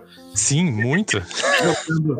Eles estavam jogando, sem, sem eu, eu não estava nessa mesa. Eles estavam jogando. Era o que? Era Monster Hearts também? Era. Eles estavam jogando Monster Hearts e a história não estava andando. Que os personagens, sabe quando os, os, o grupo você fala assim: ah, tem um baú misterioso com uma aura de magia em volta e tem uma colher. O grupo vai na colher e esquece o E aí eles falam, não, porque essa colher tá estranha. Por e aí fica... tem uma colher aqui. Aí, ah, não tem magia na colher. Ah, um... E fica sessões na colher. E aí eles saem de lá e começam a procurar quem foi o criador da colher. Uhum. Quem foi o ferreiro que fez essa colher? E aí e, e, fica nessas coisas que você fala assim, gente, vocês são idiotas? O que tá acontecendo? aí ele falou assim: oh, é, você consegue é, entrar aqui só pra fazer uma, um cameo, né? Uma participação especial aqui, só pra tocar a ideia, só pra fazer alguma coisa acontecer. Eu falei, ah, beleza. Aí eu criei uma personagem porra louca, assim, ela era de uma gangue de motociclista. Ela chegava e falava mesmo, na cara. Como? Chamava, Chamava Lucy. Chamava, era Samantha Winchester, né? Oh, e, aí, e ela era da, do clube de motoqueiro e tal, e aí ela chegava e apontava o dedo na cara dos personagens, porque vocês estão aqui não vai fazer nada, seus merdas, não sei o quê. É. E aí rolou. Nossa, mas... Mas, mas, mas o que ela fez, acho que o mais importante, não é que o Alf chegou e fez a aventura, tipo, ele foi lá e guiou a aventura. Não, é que ele instigou todos os personagens a se mexer. Uhum. Ele instigou os personagens a, a, a criar um plot interessante, ir atrás do plot e desenvolver a história, sabe? N não foi que a personagem dele fez a história sozinha, né? Então ele, ele, ele jogou muito em grupo no sentido de. É, fazer com que todo mundo se mexesse. E não, não sozinho falar assim, ah, eu sei a direção vai pra lá, vamos ali, a gente resolve tudo e eu sou o guia da parada, sabe? E quebrar um pouco, né, a expectativa, assim, a... ela meteu o pé, no, ela tava. Na primeira cena que ela chega, ela pega um táxi. Não lembro por que ela pega um táxi, porque ela tinha uma moto. Mas eu não sei o que aconteceu. Ela pega o táxi. Aí o taxista é meio escrotão com ela, assim, ela pega, ela tá sentada no banco de trás, ela pega e enfia os dois pés no banco de trás, assim, do pau! Sai do carro. Era da hora essa personagem, saudades da dessa. Inclusive, isso, eu tô pensando numa coisa aqui com relação ao que você perguntou exatamente de com ou em. Se eu estou jogando em grupo, obrigatoriamente eu estou jogando com o grupo. Sim, mas não com, não necessariamente está jogando em. Exato, então um é parte integrante do outro. Só que aí eu tenho uma situação que é assim. Eu acho que o em grupo é uma coisa baseada naquela ideia nossa do papo inicial. Porque é difícil de jogar em grupo sem entender o grupo. É, por isso que eu falei até da parte da empatia. Segundo, você ainda pode jogar em grupo de pessoas sendo um merdeiro. Porque, veja bem, quando eu falo merdeiro é aquele cara que estraga a história, não segue nada. Porque que nem o que o Alan e o Maboy falaram sobre essa coisa de se interar com a história. Você necessariamente vai estar tá sendo contra ou não estar em grupo porque você não está seguindo a história? Porque senão a gente também está predeterminando que para jogar em grupo tem que ser nos trilhos. Aí acabou a liberdade do RPG. Não, mas é que. Então tem essa questão aí também. Eu acho que isso tem a ver com o foco do grupo, do, do, dos jogadores, Sim. né? Não do, dos personagens. Uhum. Por exemplo, eu e o Alan, a gente joga normalmente nas mesmas mesas, né? A gente, é, a gente tem muitas mesas em comum. E nós temos um foco na história. E quando as pessoas jogam uhum. com a uhum. gente, elas estão cientes que a gente quer desenvolver uma boa história. E isso é, é, é, na, nas, nossas premissas partem disso. Só que você pode ter um grupo de jogadores que eles têm um foco em combate. Né, a gente sabe que a história faz parte, o combate muitas vezes faz parte da história, mas ele, eles têm um foco em ce, é, cenas de combate iradas, independente por que, que aquele combate está acontecendo. É aquele grupo que começa a briga na taverna sem motivo nenhum. O cara encrencou com o outro e começou uma briga, começa uma discussão e treta e todo mundo sai pra porrada. E aí tem grupos de aventureiros lá dentro e cada grupo vira uma guerra lá dentro. Não tem motivo nenhum, uma coisa absurda para a história. É idiota fazer uma coisa dessa. Né? Sim. Só que o grupo tá se divertindo muito. Eles estão muito entrosados no ponto de a gente só quer, a gente só veio aqui para lutar com alguém. A gente só veio jogar esta mesa de RPG porque a gente queria que os nossos personagens dessem soco na cara de outros personagens. É, esse era o nosso objetivo. E para mim, pro Alan, seria tipo assim, mano, vocês não estão jogando comigo, vocês não estão. É, a gente não tá em grupo, porque vocês estão fazendo merda. Mas para aquele grupo específico, eles estão muito unidos e são em grupo pra um objetivo em comum, tá ligado? É, que não é a história, beleza? Não precisa ser a história, né? É que no nosso caso, a nossa é, premissa é essa, né? A nossa ideia principal, o nosso objetivo final é tem que ser divertido e criar uma boa uhum. história, né? Sim, sim. É, porque assim, quando a gente gosta demais do RPG, a gente se preocupa com a narrativa. Uhum. A gente quer ver a história fluir. Só que por que, que eu falei essa coisa do. por que, que eu falei essa coisa do merdeiro? Não é que necessariamente um cara vai lá pra estragar o jogo. Mas é porque, por exemplo, a, a história ela pode te encaminhar para um, um, lugar e às vezes tem um cara que se importa com a colher, como o Alan falou. Mas assim, se isso fica pré-acordado antes do jogo, que vai ter um cara. Que, por isso que entra essa parte da, da, da conversação dos jogadores antes do jogo. Que vai ter um personagem que ele, ele não vai ser coeso com a história mas ele não vai atrapalhar jogadores de se divertir. Então ele é um cara que ele vai ser uma âncora, mas não para diversão, talvez para história. Mas isso não quer dizer que não dá para pegar o cara e levar. Talvez isso gere até uma diversão a mais, por excesso de liberdade, vamos dizer assim, excesso de liberdade. Para que, por exemplo, se não toda vez que eu for mestrar um RPG ou jogar com meus amigos, eu falar assim: pô, vocês não vão fazer a história andar, gente. O mestre tá falando que tem o balde de ouro, pega a porra do balde de ouro, foda-se a colher. Se eu ficar falando isso, eu vou virar o cara chato.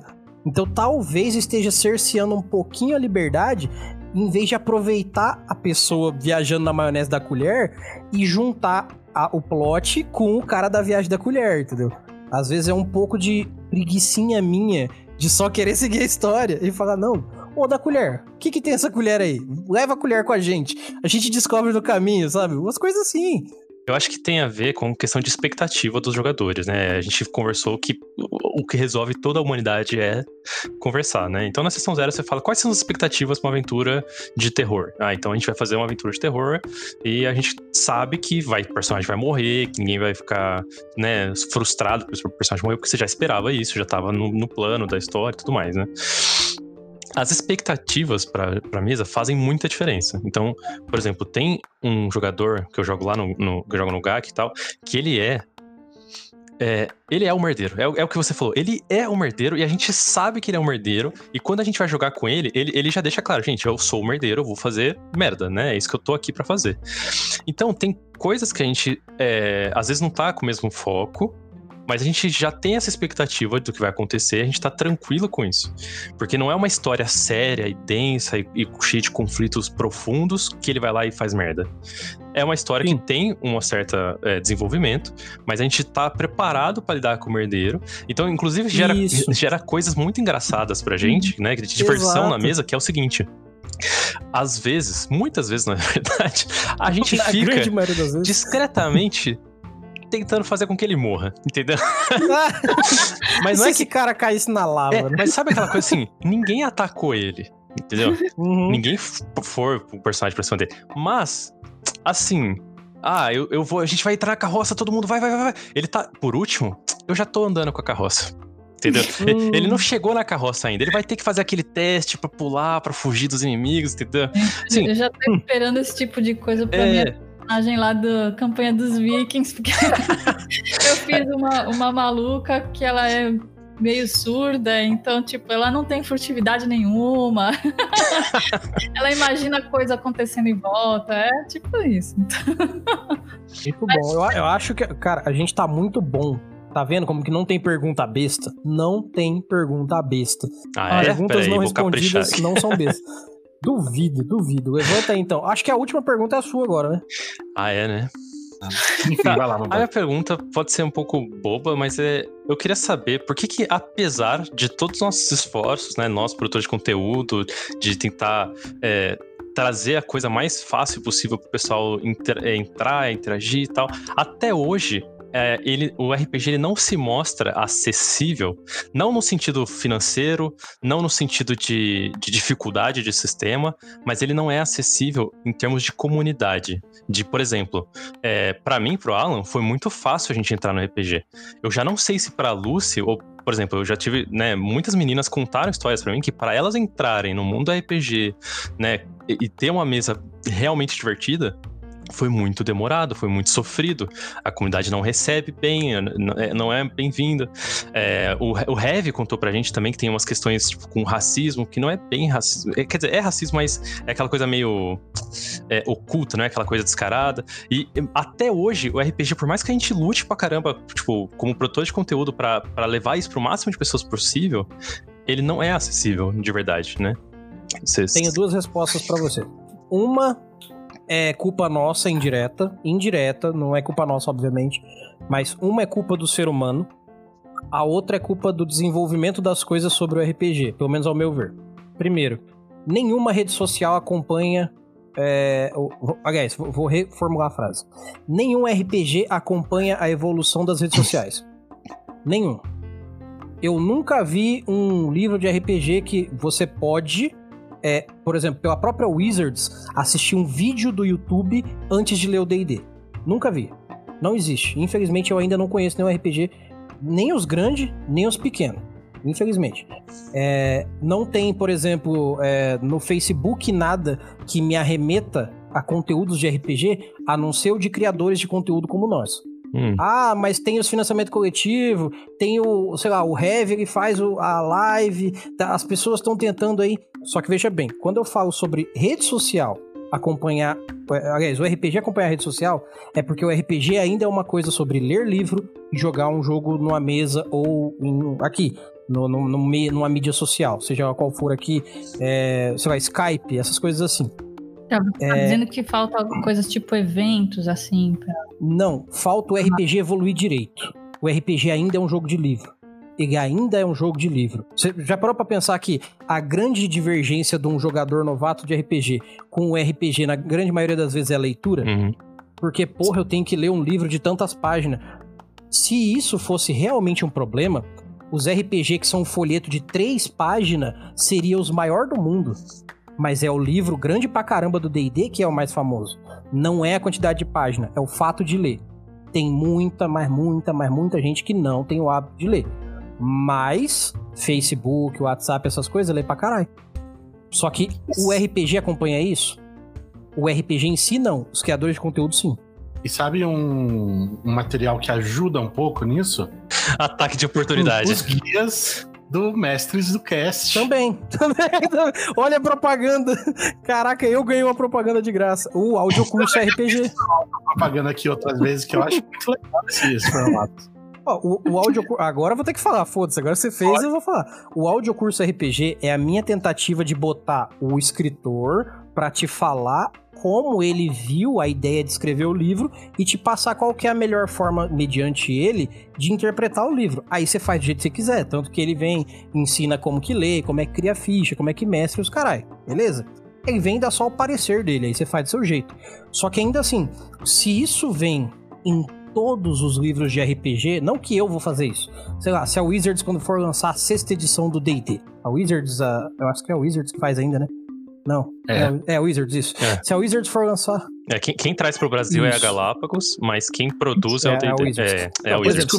Eu acho que a Wizard é da Grow, eu acho. Eu não é, se eu não me engano, ela é. Se eu não me engano, ela é mesmo. Agora, se, por exemplo, a Wizards disponibilizar é, um. Como é que é o nome do cara lá? O Iberê Tenório para falar sobre como é que joga D&D, o próprio livro e um PDF que seja começou a ficar obsoleto, começou a ficar desnecessário. Mas se você quiser ter, você pode, para ter o, o, o negócio para consultar na tua mão. Mas por que que o RPG não acompanha a ideia do eu preciso do livro para jogar? Eu preciso do mestre para jogar. Eu preciso da mídia física ou do PDF para ter a regra e, e, consultar na hora. Porque é onde o pessoal ganha dinheiro, né? as editoras ganham dinheiro vendendo livro. Então, se ela não vender o livro, ela vai ter que vender um conteúdo muito foda sem o livro. E isso é difícil pra caramba. Como é que eu vou vender um jogo que não existe palpavelmente? Então, a nível de, de evolução, o RPG ainda não aprendeu a evoluir o suficiente, pelo menos ao meu ver, em relação a gente, em sociedade. A gente utiliza Facebook, WhatsApp, Telegram, que é uma, sei lá, um outro WhatsApp. A gente usa redes sociais que tem foto, vídeo, áudio e texto. Mas a gente não lê o livro. A gente consegue ver as quatro mídias todo dia, o dia inteiro, mas a gente não consegue ler um livro com tanta facilidade. Agora, rolar o scroll do Face, do Instagram, porra, tu passa horas ali, cara, mas tenta passar o mesmo, a mesma quantidade de tempo todo dia lendo um livro. Se você não for do hábito, você não vai conseguir. Agora, se o RPG conseguir evoluir para acompanhar as mídias sociais, que são a coisa que o ser humano mais está consumindo hoje na internet, o RPG evolui. Em passos largos. Ah, tudo vai ser muito diferente. A outra coisa que eu ia falar é sobre a gente com relação a, mesmo que evolua, tudo isso que eu tô falando que poderia, utopia total essa evolução, lógico. Mas mesmo que evolua tudo isso, não adianta eu, a Lúcia, o Maboy e o Alan ser gente boa e o resto da comunidade ser um bando de filha da puta. Não adianta. Porque não é a comunidade RPGista que é um problema. É a comunidade, ponto. É o ser humano que tá de palhaçada no dia a dia dele e ele não consegue não fazer isso no, no convívio do RPG. É o cara que é babaca, sei lá, com a, com a mãe, com a irmã, com a esposa e tudo mais, e aí quando senta uma mina na mesa, ele faz igual só porque ele é babaca com mulher. Entendeu? Esse é o grande problema. Se, porque assim, eu não consigo enxergar um cara que é babaca na mesa de RPG que fora dela não é. Eu não consigo imaginar como é que é um cara que é full babaca, full estraga a mesa, full faz merda e não faz essas merda fora da mesa. Porque como que o cara ele, ele senta Hitler e levanta papa? Não tem como. Não, não tem como. Eu, eu não já tá tão deturpada com tanta coisa, né? Esse negócio de lacração e não sei o que. As pessoas se acham mais do que são, né? E assim, querem. Por exemplo, se eu falar alguma coisa numa mesa e o Maboy não gostar, eu tenho total ciência que ele também não gostaria se fosse numa conversa de bar, que ele também não gostaria em qualquer outro lugar, porque é uma coisa que o Erli tá dizendo e o Maboy não tá gostando. Então, não é exatamente sobre, ah, as, sei lá, uma, uma situação de racismo que, por exemplo, o Heavy tenha sofrido. Sim, é péssimo, é terrível que isso tenha acontecido numa mesa de RPG. Mas eu aposto qualquer coisa que eu tenha na minha vida que esse mesmo babaca que fez isso, essa, essa mesma pessoa, faz o mesmo fora da mesa de RPG. Porque a pessoa é babaca. Então, o grande problema da sociedade, da, da comunidade RPGista é a comunidade, não exatamente a parte RPGista. Eu, eu concordaria com isso, né? A, a, sim, se fosse só. É, se isso se refletisse em todas as áreas da sociedade. Entendeu? Se isso acontecesse com música, se isso acontecesse com, uhum. é, com filme, se acontecesse com, com tudo, tudo, tudo, tudo. É, todos os hobbies que as pessoas podem ter. Ah, o cara vai jogar golfe e a mulher sofre muito para entrar no hobby de golfe, tá ligado? É, eu, eu entenderia se fosse assim. Mas eu sinto, uhum. pelas histórias que as minas contam, que o universo RPGista, ele é. Ele parece ser, tipo assim, o, o lado é, complicado, ruim da sociedade concentrado, entendeu? Então, é. é, é uhum. A gente sabe que a sociedade é machista como um todo, a gente sabe que tem é, miscigenação pra caralho, a gente sabe que tem, tipo, racismo e tudo mais, como na sociedade toda. Miscigenação é misógino. Mis, é, mis, né? misoginia. Isso. A gente sabe que tem misoginia pra caramba, que tem racismo pra caramba. Mas, é, por que que o conjunto, tipo, o grupo RPG, ele é tão difícil, sabe? Porque é, a gente sabe que tem. Por exemplo, é, o Early deve saber quantos caras chegaram para ele falando que, tipo, né, no, no, contando dos grupos de RPG, ele fala: olha, eu já vi aqui 600 grupos de RPG sendo formados, galera conversando tal. E desses 600 grupos, tem, tipo, 5 que tem uma mina. Sabe? E normalmente, essa, muitas vezes a mina fica pouco tempo porque é. ela não suporta ficar na mesa, tá ligado? E não é porque o conteúdo não é bom, ela curte o conteúdo, mas é. Né, as, é, a comunidade não, não, não sabe lidar com a pessoa. É porque é porque não tem assim muitas pessoas que são já introspectivas e assim embora o RPG tenha esse negócio da é, da comunicação, né, da sociabilização, essas pessoas elas ficam muito focadas dentro do mundinho delas, assim, é, mais fantasioso, assim, e aí fica naquele negócio de, de bitolado, né, vamos dizer assim. E, e aí o foco da pessoa acaba sendo uma coisa que, sabe, desaloca muito da, da realidade. Então isso acaba afastando a pessoa ao mesmo tempo que aproxima de outras pessoas que são iguais a ela, acaba afastando um pouco de, desse negócio da, de realmente você socializar mais com outras pessoas diferentes, entendeu? É, e, e, assim, eu tô dando um exemplo, eu tô, a gente tá falando aqui de RPG porque é a nossa, nossa área, é o que a gente faz e tal, né? É, a nossa. Mas assim, a gente vê que, tipo, a comunidade nerd, ela já é, né, pelo que, que a gente observa.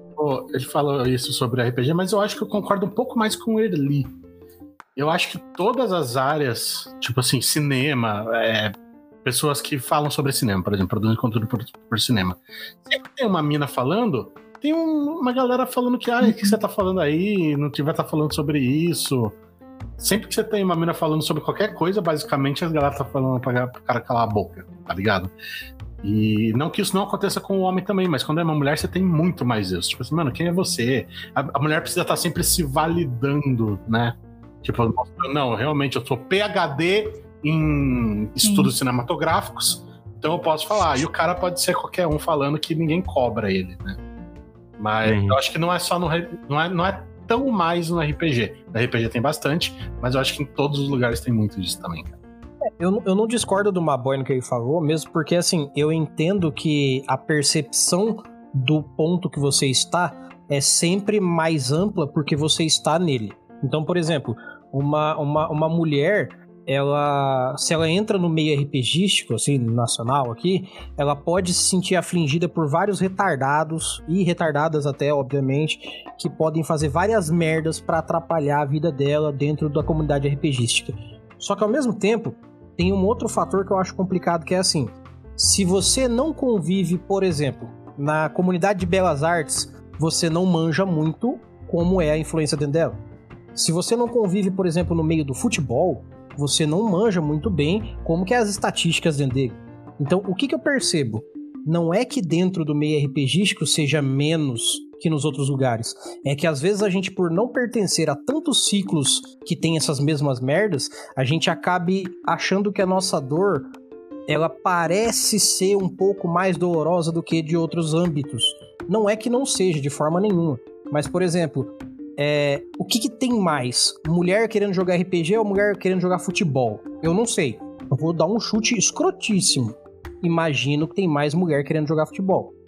Tirando o fato de que o Brasil tem a melhor seleção de futebol do mundo de mulher, ainda assim, futebol feminino é tão visado quanto, cara, coisas muito pequenas, infelizmente.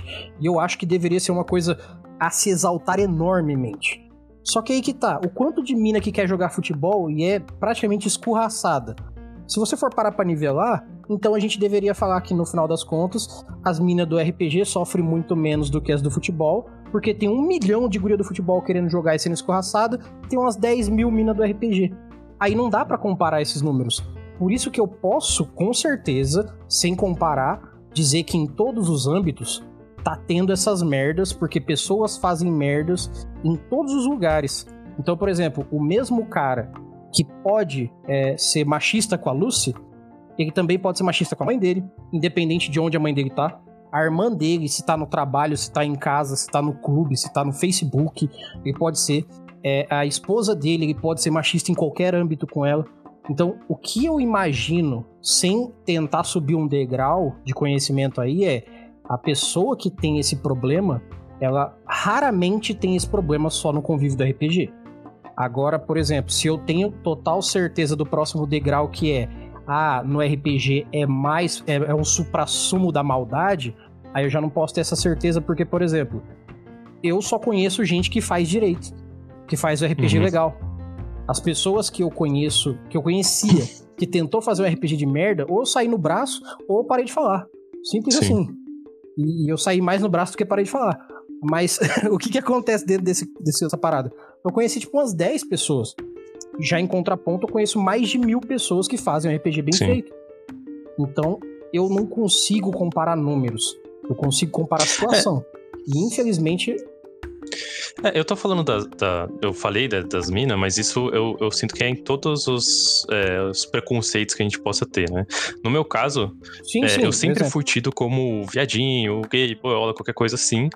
É, sério, minha vida inteira, em tudo, né? É, é igual você falou, isso não se restringe a uma questão do RPG. É, só uhum. que em muitas. Por exemplo, pô, eu entrei na Twitch, comecei a fazer live. Sim, começou. É, meu, eu, pra eu falar que nunca aconteceu, acho que já deve ter tido um ou outro, entendeu? É muito raro. Agora, por exemplo, lá na Mestre, dos, Mestre dos Magos, vocês sabem, todo mundo conhece a comunidade Mestre dos Magos, que você, você quando você não tem uhum. com quem jogar, você entra lá que você vai ter uma mesa daqui a pouco. Você entra na hora, você acha uma mesa. É, cara, para mim é muito difícil eu entrar numa mesa é, de desconhecidos, 100% desconhecidos, e, e, tipo assim, ter a tranquilidade que eu vou ter um lugar seguro e de boa para jogar, sabe? É, tipo assim, o, o, que tem ainda de. É, eu, eu, tive sorte, eu falo, né, que para mim foi muito fácil, porque eu comecei a jogar com pessoas que eu já conhecia, que já estavam no meu ciclo social. Os meus amigos se interessaram por RPG. Não foi com que eu me interessei e eu tive que buscar pessoas interessadas, entende? Mas eu imagino sim, sim. que se eu, se eu tivesse tido esse caminho, de, ah, eu primeiro me interesso e depois eu vou jogar, eu, eu não sei se eu ia estar jogando até hoje, do jeito que eu, tipo, o, o, o gosto que eu tenho, a empolgação que eu tenho em relação ao RPG, entendeu? Eu, eu tentei trazer alguma coisa assim, dar uma opinião, mas voltada assim para o âmbito geral, né? Eu, eu percebi que o Eli falou muito assim, coisa é, puxada para o é, machismo, é, né? Exemplo, em cima de, de mulheres, mas, mas entendi que a pergunta dele foi uhum.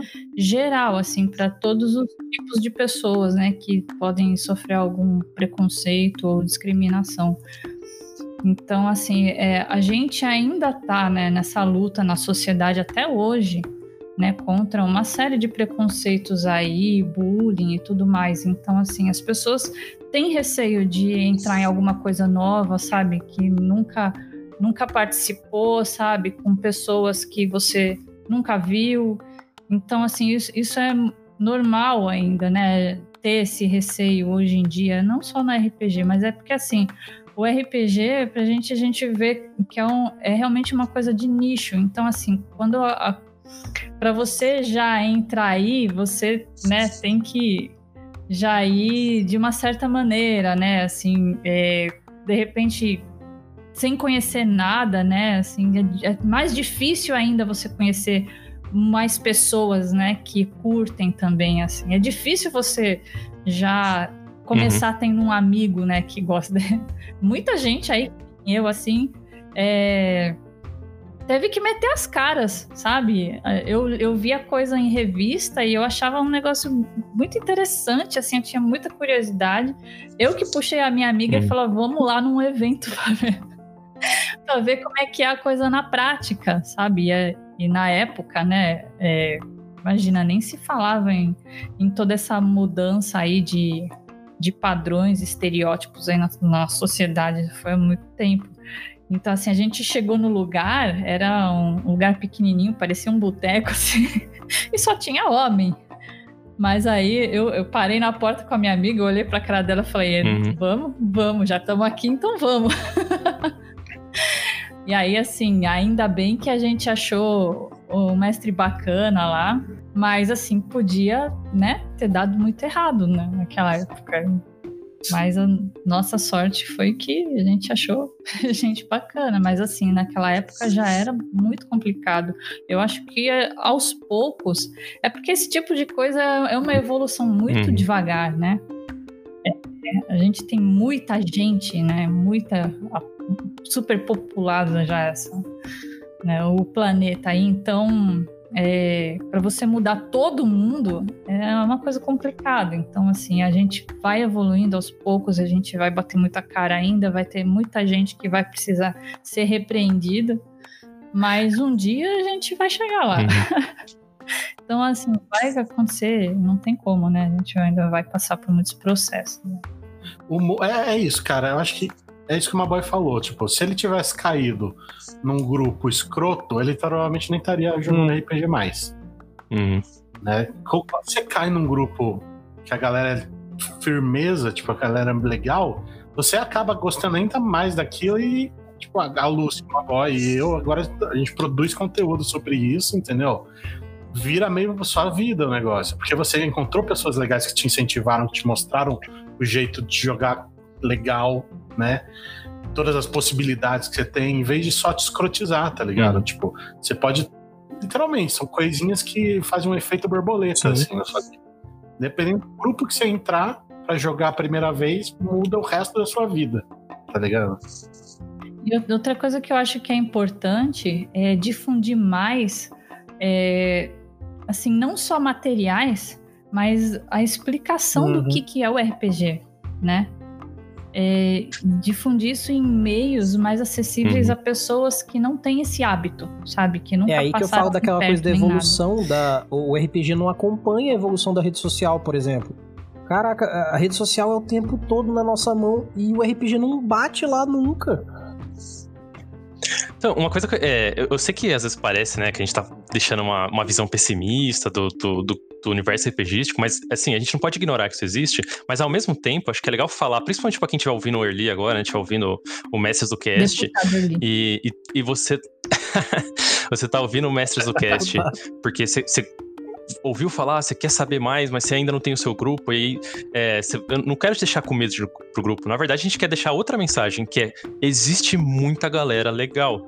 A gente sabe que não é todo mundo, uhum. mas assim, se você teve o azar de passar por uma galera é, trouxa, estúpida, né, grosseira com você, ou foi muito ofensivo, preconceituoso, é, não para de procurar, tá ligado? A gente sabe que isso existe, a gente não vai fingir que não existe, mas a gente quer deixar a mensagem que, mano, vai para outro grupo. Não tem, faz igual ele falou, olha, esse cara aqui foi extremamente é, homofóbico, levanta e vai procurar outro grupo, mano. Fala assim, ó, não vou ficar na sua mesa porque dessas questões tô saindo, velho. Vou procurar outro grupo. E tem grupo da hora, tem gente que vai te receber bem, entendeu? Tem, mano, tem muito. A gente vive aqui falando de exceção, não é de regra, não.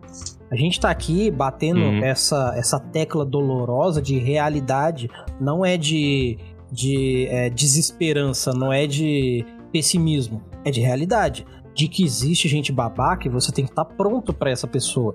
Você não tem que estar tá precavido e nunca jogar RPG porque tem babaca. Tem babaca pra tudo, pô. Você vai, você vai trancar em casa para isso?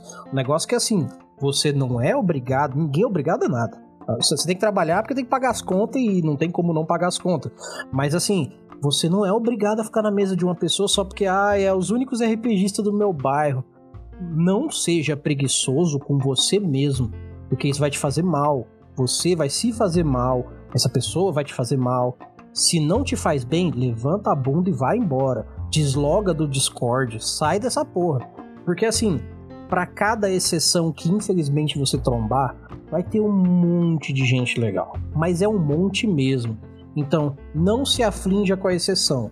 Exceção a gente fala para que ela acabe um dia, mas não se aflinja com ela, porque se você trombou nela, por um único lado, mesmo que doloroso, pensa assim: se você trombou nela, cara, vai ser muito difícil você trombar de novo. Então pode ir mais tranquilo, até porque raras vão ser as vezes que você vai trombar em outra pessoa escrota. É, assim, não adianta você é, desistir de jogar RPG, né? De, porque de repente você bateu com uma pessoa babaca e ah, vou jogar boliche, porque você pode trombar com babaca no boliche também. Então, e lá tem a bola de boliche que é perigosíssima. é, você não vai ficar se podando com as coisas. Né? Preferente joga em um dado ou uma bola de é, boliche. Não. É. A não ser que for um dado de metal, aí é um pouco perigoso também. Então, é isso. Você não vai ficar se podando das coisas, parar de viver, né? Por causa de gente besta. Exato. Inclusive, pra gente fechar aqui, senão a gente vai ficar até amanhã falando desse assunto em específico, porque esse dá um episódio inteiro. É, eu vou falar uma coisa, isso é opinião do Erli, não é os participantes aqui. Se eles co corroborarem com isso, beleza. Mas é opinião só do Erli agora. Erli? É, é isso aí, opinião do Erli, porque se alguém falar assim, ah, lá no podcast o pessoal tava falando isso. Não, o Erli tá falando isso agora. Seja ponta firme com a sua opinião. Não ceda, não ceda. Na moral, eu vou meter o Rorschach agora. Não se corrompa nem diante ao apocalipse. Por que, que eu falo isso? Porque só você sabe o que é bom para você de verdade. E às vezes nem você tá bem o suficiente para saber o que é bom para você. Então, se nem você às vezes pode saber, a única pessoa que você pode realmente confiar sobre o seu sentimento é você. Então, siga o que você sabe que vai te fazer bem. O RPG é um jogo para te deixar legal, para te dar emoções legais, para você brincar, para você sorrir, para você chorar mais de felicidade. Então, o RPG é uma parada muito incrível faz uma diferença enorme para a vida e você pode tirar experiências únicas e épicas de uma mesa de RPG. Então, faz diferença. Então, seja ponta firme com a sua opinião. Se você for num grupo de Facebook que hoje em dia é um lugar de pouca gente boa e bando de filha da puta, e você for lá e falar assim: ah, não, o cara foi comigo machista no, no, no meu Facebook, lá na, na, mesa que eu tô, e o pessoal começar a falar bosta pra você, bloqueia todo mundo que falou bosta e deixa os outros. Porque os outros que não falou bosta não são merda. Aquele, aquele grupo de cretino, eles realmente não são gente boa. Por isso que eles, quando você mostrou uma fragilidade, um momento de dor seu, eles foram lá e te colocaram como culpado, como errado, seja você quem for. Não vá por esse lado de ouvir essas pessoas. Elas que estão erradas. Não se corrompa pelo errado, cara. Você tem que pegar o RPG e se divertir com ele. Ele é uma coisa foda. E a gente tá aqui reunido por causa dele. Se ele fosse ruim, a gente não tava aqui. Ninguém aqui é masoquista. Eu espero. Mas assim, eu não sou e eu não.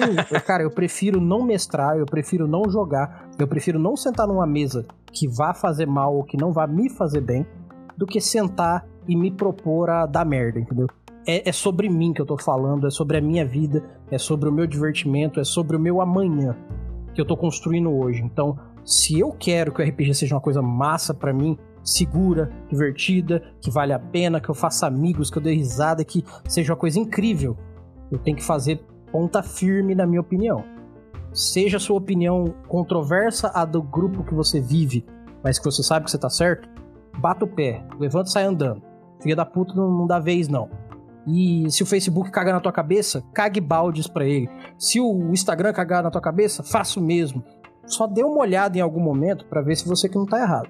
É bom, é bom fazer isso. É, é esse contraponto que eu ia fazer ali. Eu ia falar, tipo assim, é, a gente tá falando muito da pessoa, é, tipo assim, ah, como foi é, difícil para você entrar no mundo do RPG ou uhum. algo assim, né? É, mas a gente tem que pensar do outro lado também. Pô, você tá fazendo um grupo, você já chamou algumas pessoas para entrar, você tem um grupo de amigos aí, vocês estão jogando junto, e você vê que a, a, pessoa que, tem, que vem nova, ela nunca dura na uhum. mesa. A menina vem jogar com você, fica uma, duas sessões e não volta nunca mais. É, vem vem um, um, um cara é, jogar com você, ele fica uma, duas sessões e não volta nunca mais. Tem que ver, assim, é, é a pessoa que simplesmente não se interessou por RPG, ou vocês, por assim, por exemplo, isso é, acho que é legal pra galera pensar, mano, você, tem, você tá jogando RPG faz cinco anos. E todas as mesas que você jogou, você nunca viu uma mina jogar. Por que será? Pensa se a atitude que você tá tendo nas mesas, que seu grupo tá tendo, com as pessoas que você interage, estão sendo é, um lugar seguro pra uma mina entrar, tá ligado? Não, não seguro fisicamente, eu sei que vocês não vão. Espero, né? Que vocês não vão bater na mina nem nada assim, é meio óbvio. Mas seguro no, no, sentido de saúde mental, tá ligado? Será que é um lugar legal pra, pra estar uma pessoa? Será que, tipo, um, um, cara pode, um cara gay pode chegar na sua mesa e vocês não vão fazer, tipo, algo é, ofensivo, homofóbico com ele, tá ligado? Dá uma olhada em volta, tá ligado? Dá uma pensada só. Tipo assim, você pode olhar e falar assim: ah, mano, é só que não deu oportunidade mesmo, a agenda não bateu, foi por isso, tá tudo bem. Você não precisa falar, meu Deus, você não tem uma mina, eu tenho que impor uma mina, tem que ter uma cota de mina. Não, não, não tem. tem tá tudo cota. bem se tem amigos, cara. É, não te, você não tem que forçar uma mina a entrar pra, pra, bater a cota e falar, não, viu, gente, eu não sou machista, tem uma mina aqui. Não, não precisa. Você pode ter só é, caras jogando uma mesa e não serem machistas, não serem escrotos, tá tudo bem. Mas é, dá uma pensada, tá ligado? Pô, faz cinco anos que eu jogo, eu nunca joguei com um cara gay, nunca joguei com um cara negro, nunca joguei com uma mulher. Não tem, não tem algo estranho acontecendo? Será que, que eu tô fazendo. Será que eu tô sendo um cara babaca? Porque a gente nunca pensa que a gente pode ser o babaca, né? É bom pensar. Inclusive, eu vou deixar uma dica aí para quem pensa igual o Maboy acabou de falar de tem que ter uma mina, tem que ter alguém LGBT, tem que ter uma pessoa negra ou de outra etnia. Se você tá preso nesse pensamento, é bem provável que você, infelizmente, seja altamente preconceituoso e mesmo não gostando disso, você não deveria pensar assim, cara. É mais fácil você fazer amizade com alguém por fazer amizade com alguém do que ficar se regrando a tem que ter uma cota disso. Isso é uhum. perigoso demais, cara. Você já atravessou a linha tênue da, do, do preconceito e só não percebeu. Porque você precisa da. Eu não preciso da Lucy aqui, eu gosto da Lucy aqui. Eu não preciso do Maboy, eu não preciso do Alan, eu gosto deles aqui. Eu chamei eles aqui porque são meus brother. É, mas a gente não gosta de você. Cada um com seus problemas. A gente tá esperando ah, o tá. pagamento tá, é. no final. Né? É, eu vim aqui pelo cachê. Eu vim só pelo cachê. Eu vim aqui falar que ter um anão. Né? As coisas assim, as coisas idiotas. É. Não, então, mas se você não tem essas pessoas porque são do seu convívio ou porque te dão vontade, repensa isso. Não é repensar, tipo, não, se não tiver hum. uma mina no meu podcast, vão achar que eu sou machista você já tá se colocando nessa cadeira, cara. Cuidado com isso, cuidado com isso. Sim. Porque você tá se sabotando e não tá percebendo, entendeu? Vai, olha a linha tênue aí. É isso é, aí. lembrando que quando você chama, é, por acaso, né, você, você, vai falar com essas pessoas, você quer é, se aproximar de alguém assim, mano, o, é, a gente vê muito, igual o podcast mesmo que ele acabou de falar, você chama uma mina para falar sobre. É, é, tipo assim, só para falar sobre machismo, feminismo, essas coisas. E tipo assim, mano, se você tá fazendo um, um podcast de RPG, uhum chama a mina para falar de RPG. É o seu conteúdo. Você tá fazendo um podcast sobre futebol, você vai chamar uma pessoa para falar de futebol. Tá ligado? Ah, é, eu, eu, vejo que as pessoas que assim, não, vou dar voz pra mulher, vamos falar pra ela falar de feminismo aí. E você, tipo, tá, mano, mas é que ela sabe muito mais do que só isso, tá ligado? Só naquele dia, só no dia 8 é, de março. Só, né? só no mês da mulher a gente vai falar, vai dar espaço. Porque o resto, foda-se, né? A gente não vai ouvir o que elas têm pra falar. E eu não digo nem por questão de não querer ouvir o que ela tem para falar, mas tem uma coisa se eu entrei no Mestres do Cast, que é um podcast de RPG para ouvir RPG, eu não tô nem querendo ser rude com uma mulher que participe, mas eu vim para ouvir de RPG. Uhum. Pelo menos é o que eu imagino. Se eu ligar no jornal é. hoje, no jornal lá da, da, Globo, daquele da hora do almoço, eu quero ver notícia. Eu não quero ver novela, se não tiver ligado na hora da novela. Agora. Uhum. Ah, não, Evi, mas é sobre o machismo no RPG. uh. Então, eu já fiz, por exemplo, um chutando dado com as meninas do RPG delas lá, que eu chamei elas, falei assim, ó, hoje eu não vou falar, eu só chamei vocês que eu quero literalmente abri o portão, porque eu nunca tinha feito isso também.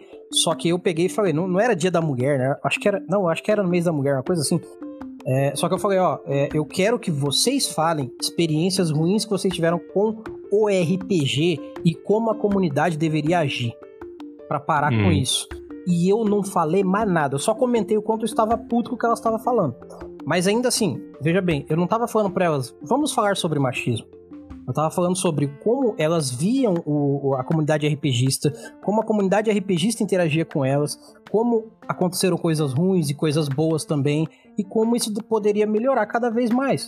Isso porque é o escopo do que a gente tá fazendo. Assim, o, o, o, podcast passar o ano inteiro só fazendo conteúdo, né, de RPG, um monte de homem. E aí chegar no é. 18. de... Aí agora, hoje é só mulher, hein, é. gente? Hoje a gente vai chamar a mulher pra falar de machismo.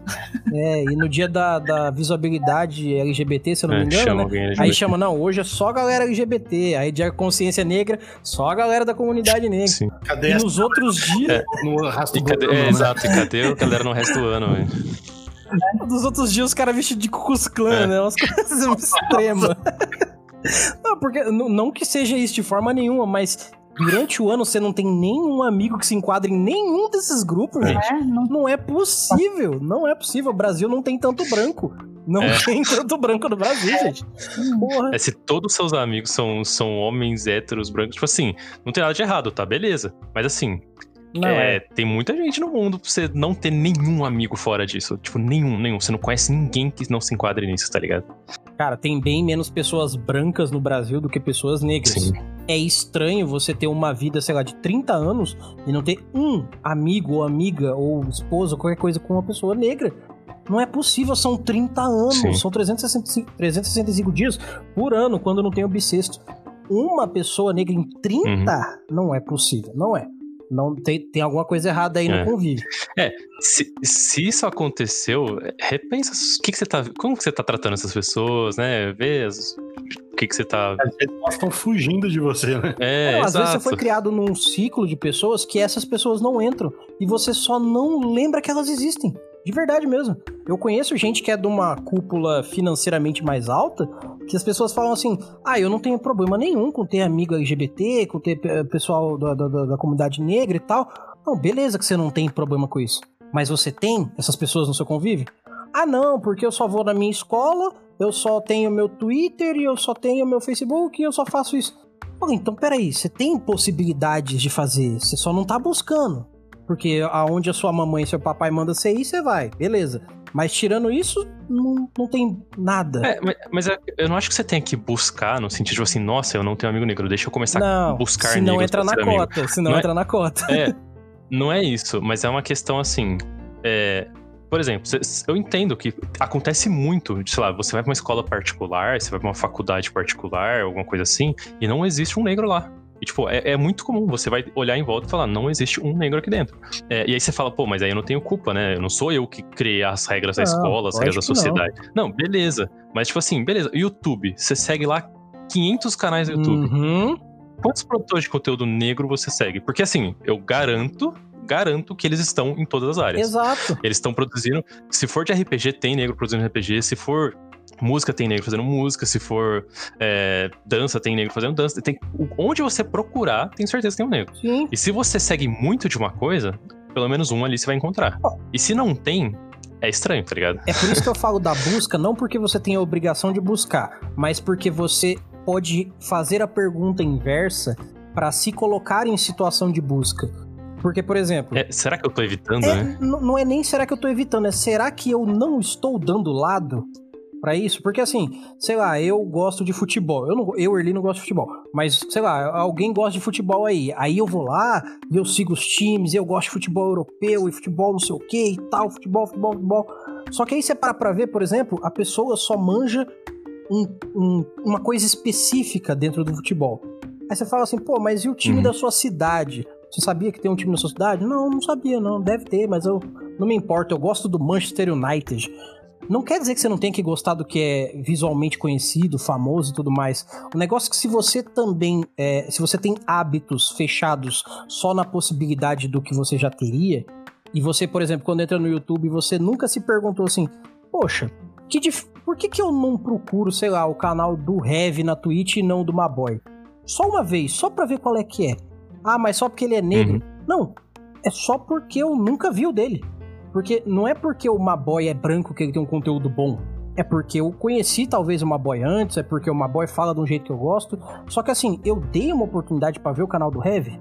Eu, eu, eu, vi o canal da Mestres, eu vi o canal da, da, da Next, eu vi o canal da, da Taverna, mas por que, que eu não vi o canal do Heavy? Ele vai ter que cair no meu colo de convenção por um desses que eu já vi para que eu descubra. Porque hum. assim, eu acho que nesse momento é onde a gente se propõe a pergunta inversa. Não é por que, que eu sigo, é por que, que eu não sigo. Por que, que eu não procuro? Porque assim, se todo dia, vamos colocar assim, todo dia eu procuro no Spotify um conteúdo sobre é, RPG novo. Eu faço isso, todo dia eu olho para ver se sai alguma coisa nova, algum podcast novo, alguma coisa assim. Eu sou meio louco, eu sei. Mas eu faço isso todo dia para Eu faço isso todo dia para ver se tem um conteúdo massa para que eu me espelhe e melhore. Eu faço isso porque eu gosto pra caralho do rolê. Só que, por exemplo, é. eu vou me limitar a só os que eu já conheço e ficar na mesmice, no marasmo, não, não, não ter, sabe, o pessoal que me ouve vai ser sempre o mesmo lead sempre. Não. Só é. que aí, se eu fizer isso todo dia, eu não vou trombar com uma pessoa LGBT? Eu não vou trombar com uma pessoa de, de, de, outra etnia? Eu não vou trombar com gente diferente? Vou, porque eu estou me propondo a buscar o novo. Independente de cor, de raça, de, de qualquer coisa. Só que aí que tá. Agora, se eu falar assim. É natural, é, né? É, essa, pre, essa proposição, eu me proponho buscar o novo. Independente da cara. Você já vai bem, cara. Você já vai muito bem assim. Eu acho que. Botem ele aí. Botem ele aí pra. Senador da República. 2020. Vende adesivo lá na rodinha. É, 2020 não, porque o último 2020 que a gente passou não foi legal. Quem que foi? 2020. É, foi, foi sofrer. Não ah, foi tá. legal. 2020 não, talvez não. não.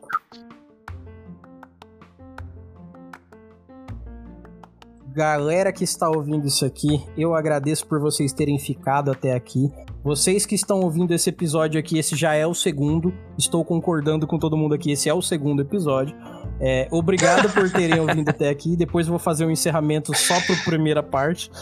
Mas é, que bom que vocês tenham ouvido até aqui. E eu espero que esse papo, a segunda parte dele no caso, junto com a primeira, tenha feito bastante diferença para sua visão de futuro de RPG. E eu gostaria de pedir agradecendo já de antemão a presença de cada um de vocês, que vocês fizessem os seus devidos jabás e que se despedissem.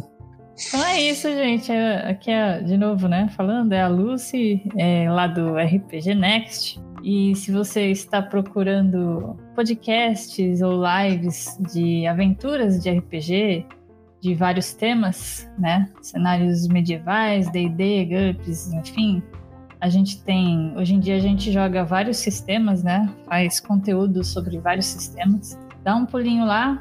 A gente tem podcast aí em vários agregadores. É, a gente tem canal em YouTube, Twitch, tem Instagram, Twitter, RPG Next. Só procurar lá nos canais. Tem bastante conteúdo já que me fizeram falar no, no começo da outra hum. parte, são seis anos! Hum. seis anos de conteúdo. Olha aí. Tem, além das aventuras, tem contos também, que são audio, audiodramas roteirizados. A gente tem regras em, em áudio para você, se você não quer ler, como a gente já comentou aí hum. nesse podcast. Se você tem problema com leitura, você pode aprender através de áudio. E tem bate-papos também sobre coisas diversas, incluindo RPG. Eu sou o Alan Camilo, é, lá do podcast Taverna Online. A gente também tem um canal da Twitch, que a gente está hosteando aí uma campanha de Brasil e algumas one-shots esporádicas. Mas no nosso podcast, que você encontra na maioria dos agregadores, Spotify, Google, Apple, Deezer, Castbox e mais uma porrada, é, a gente fala sobre RPG, mas a gente fala sobre RPG pela tangente, né? Então, por exemplo, a gente traz episódios de história, onde a gente fala sobre, por exemplo, Vikings, que é uma coisa que você consegue pôr no seu RPG.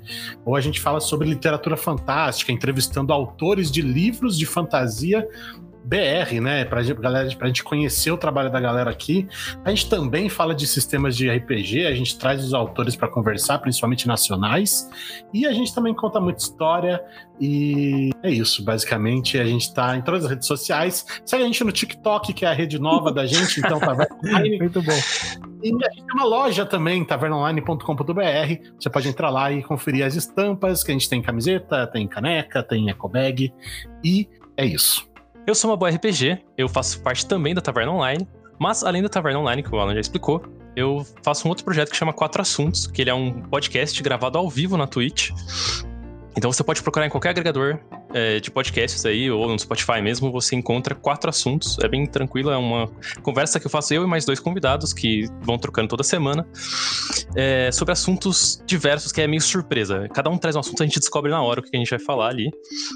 Então é bem descontraído, bem divertido, bem leve, né? Tranquilo. Não é sobre RPG necessariamente, né? Pode acontecer de alguém trazer RPG, mas não é sobre isso. E é, se você quiser ver ao vivo também, é só seguir na Twitch, twitch.tv barra RPG, que é, as gravações acontecem lá e algumas coisas acabam não indo pro podcast, né? Aquelas, aquelas coisas que é só para quem tava lá, é só para quem viu.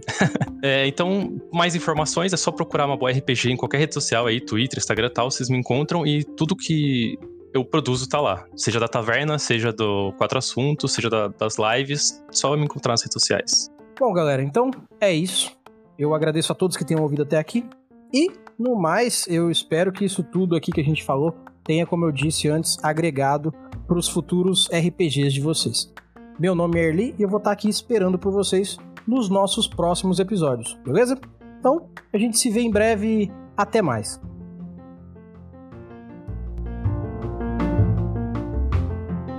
Versão brasileira Mestres do Cast.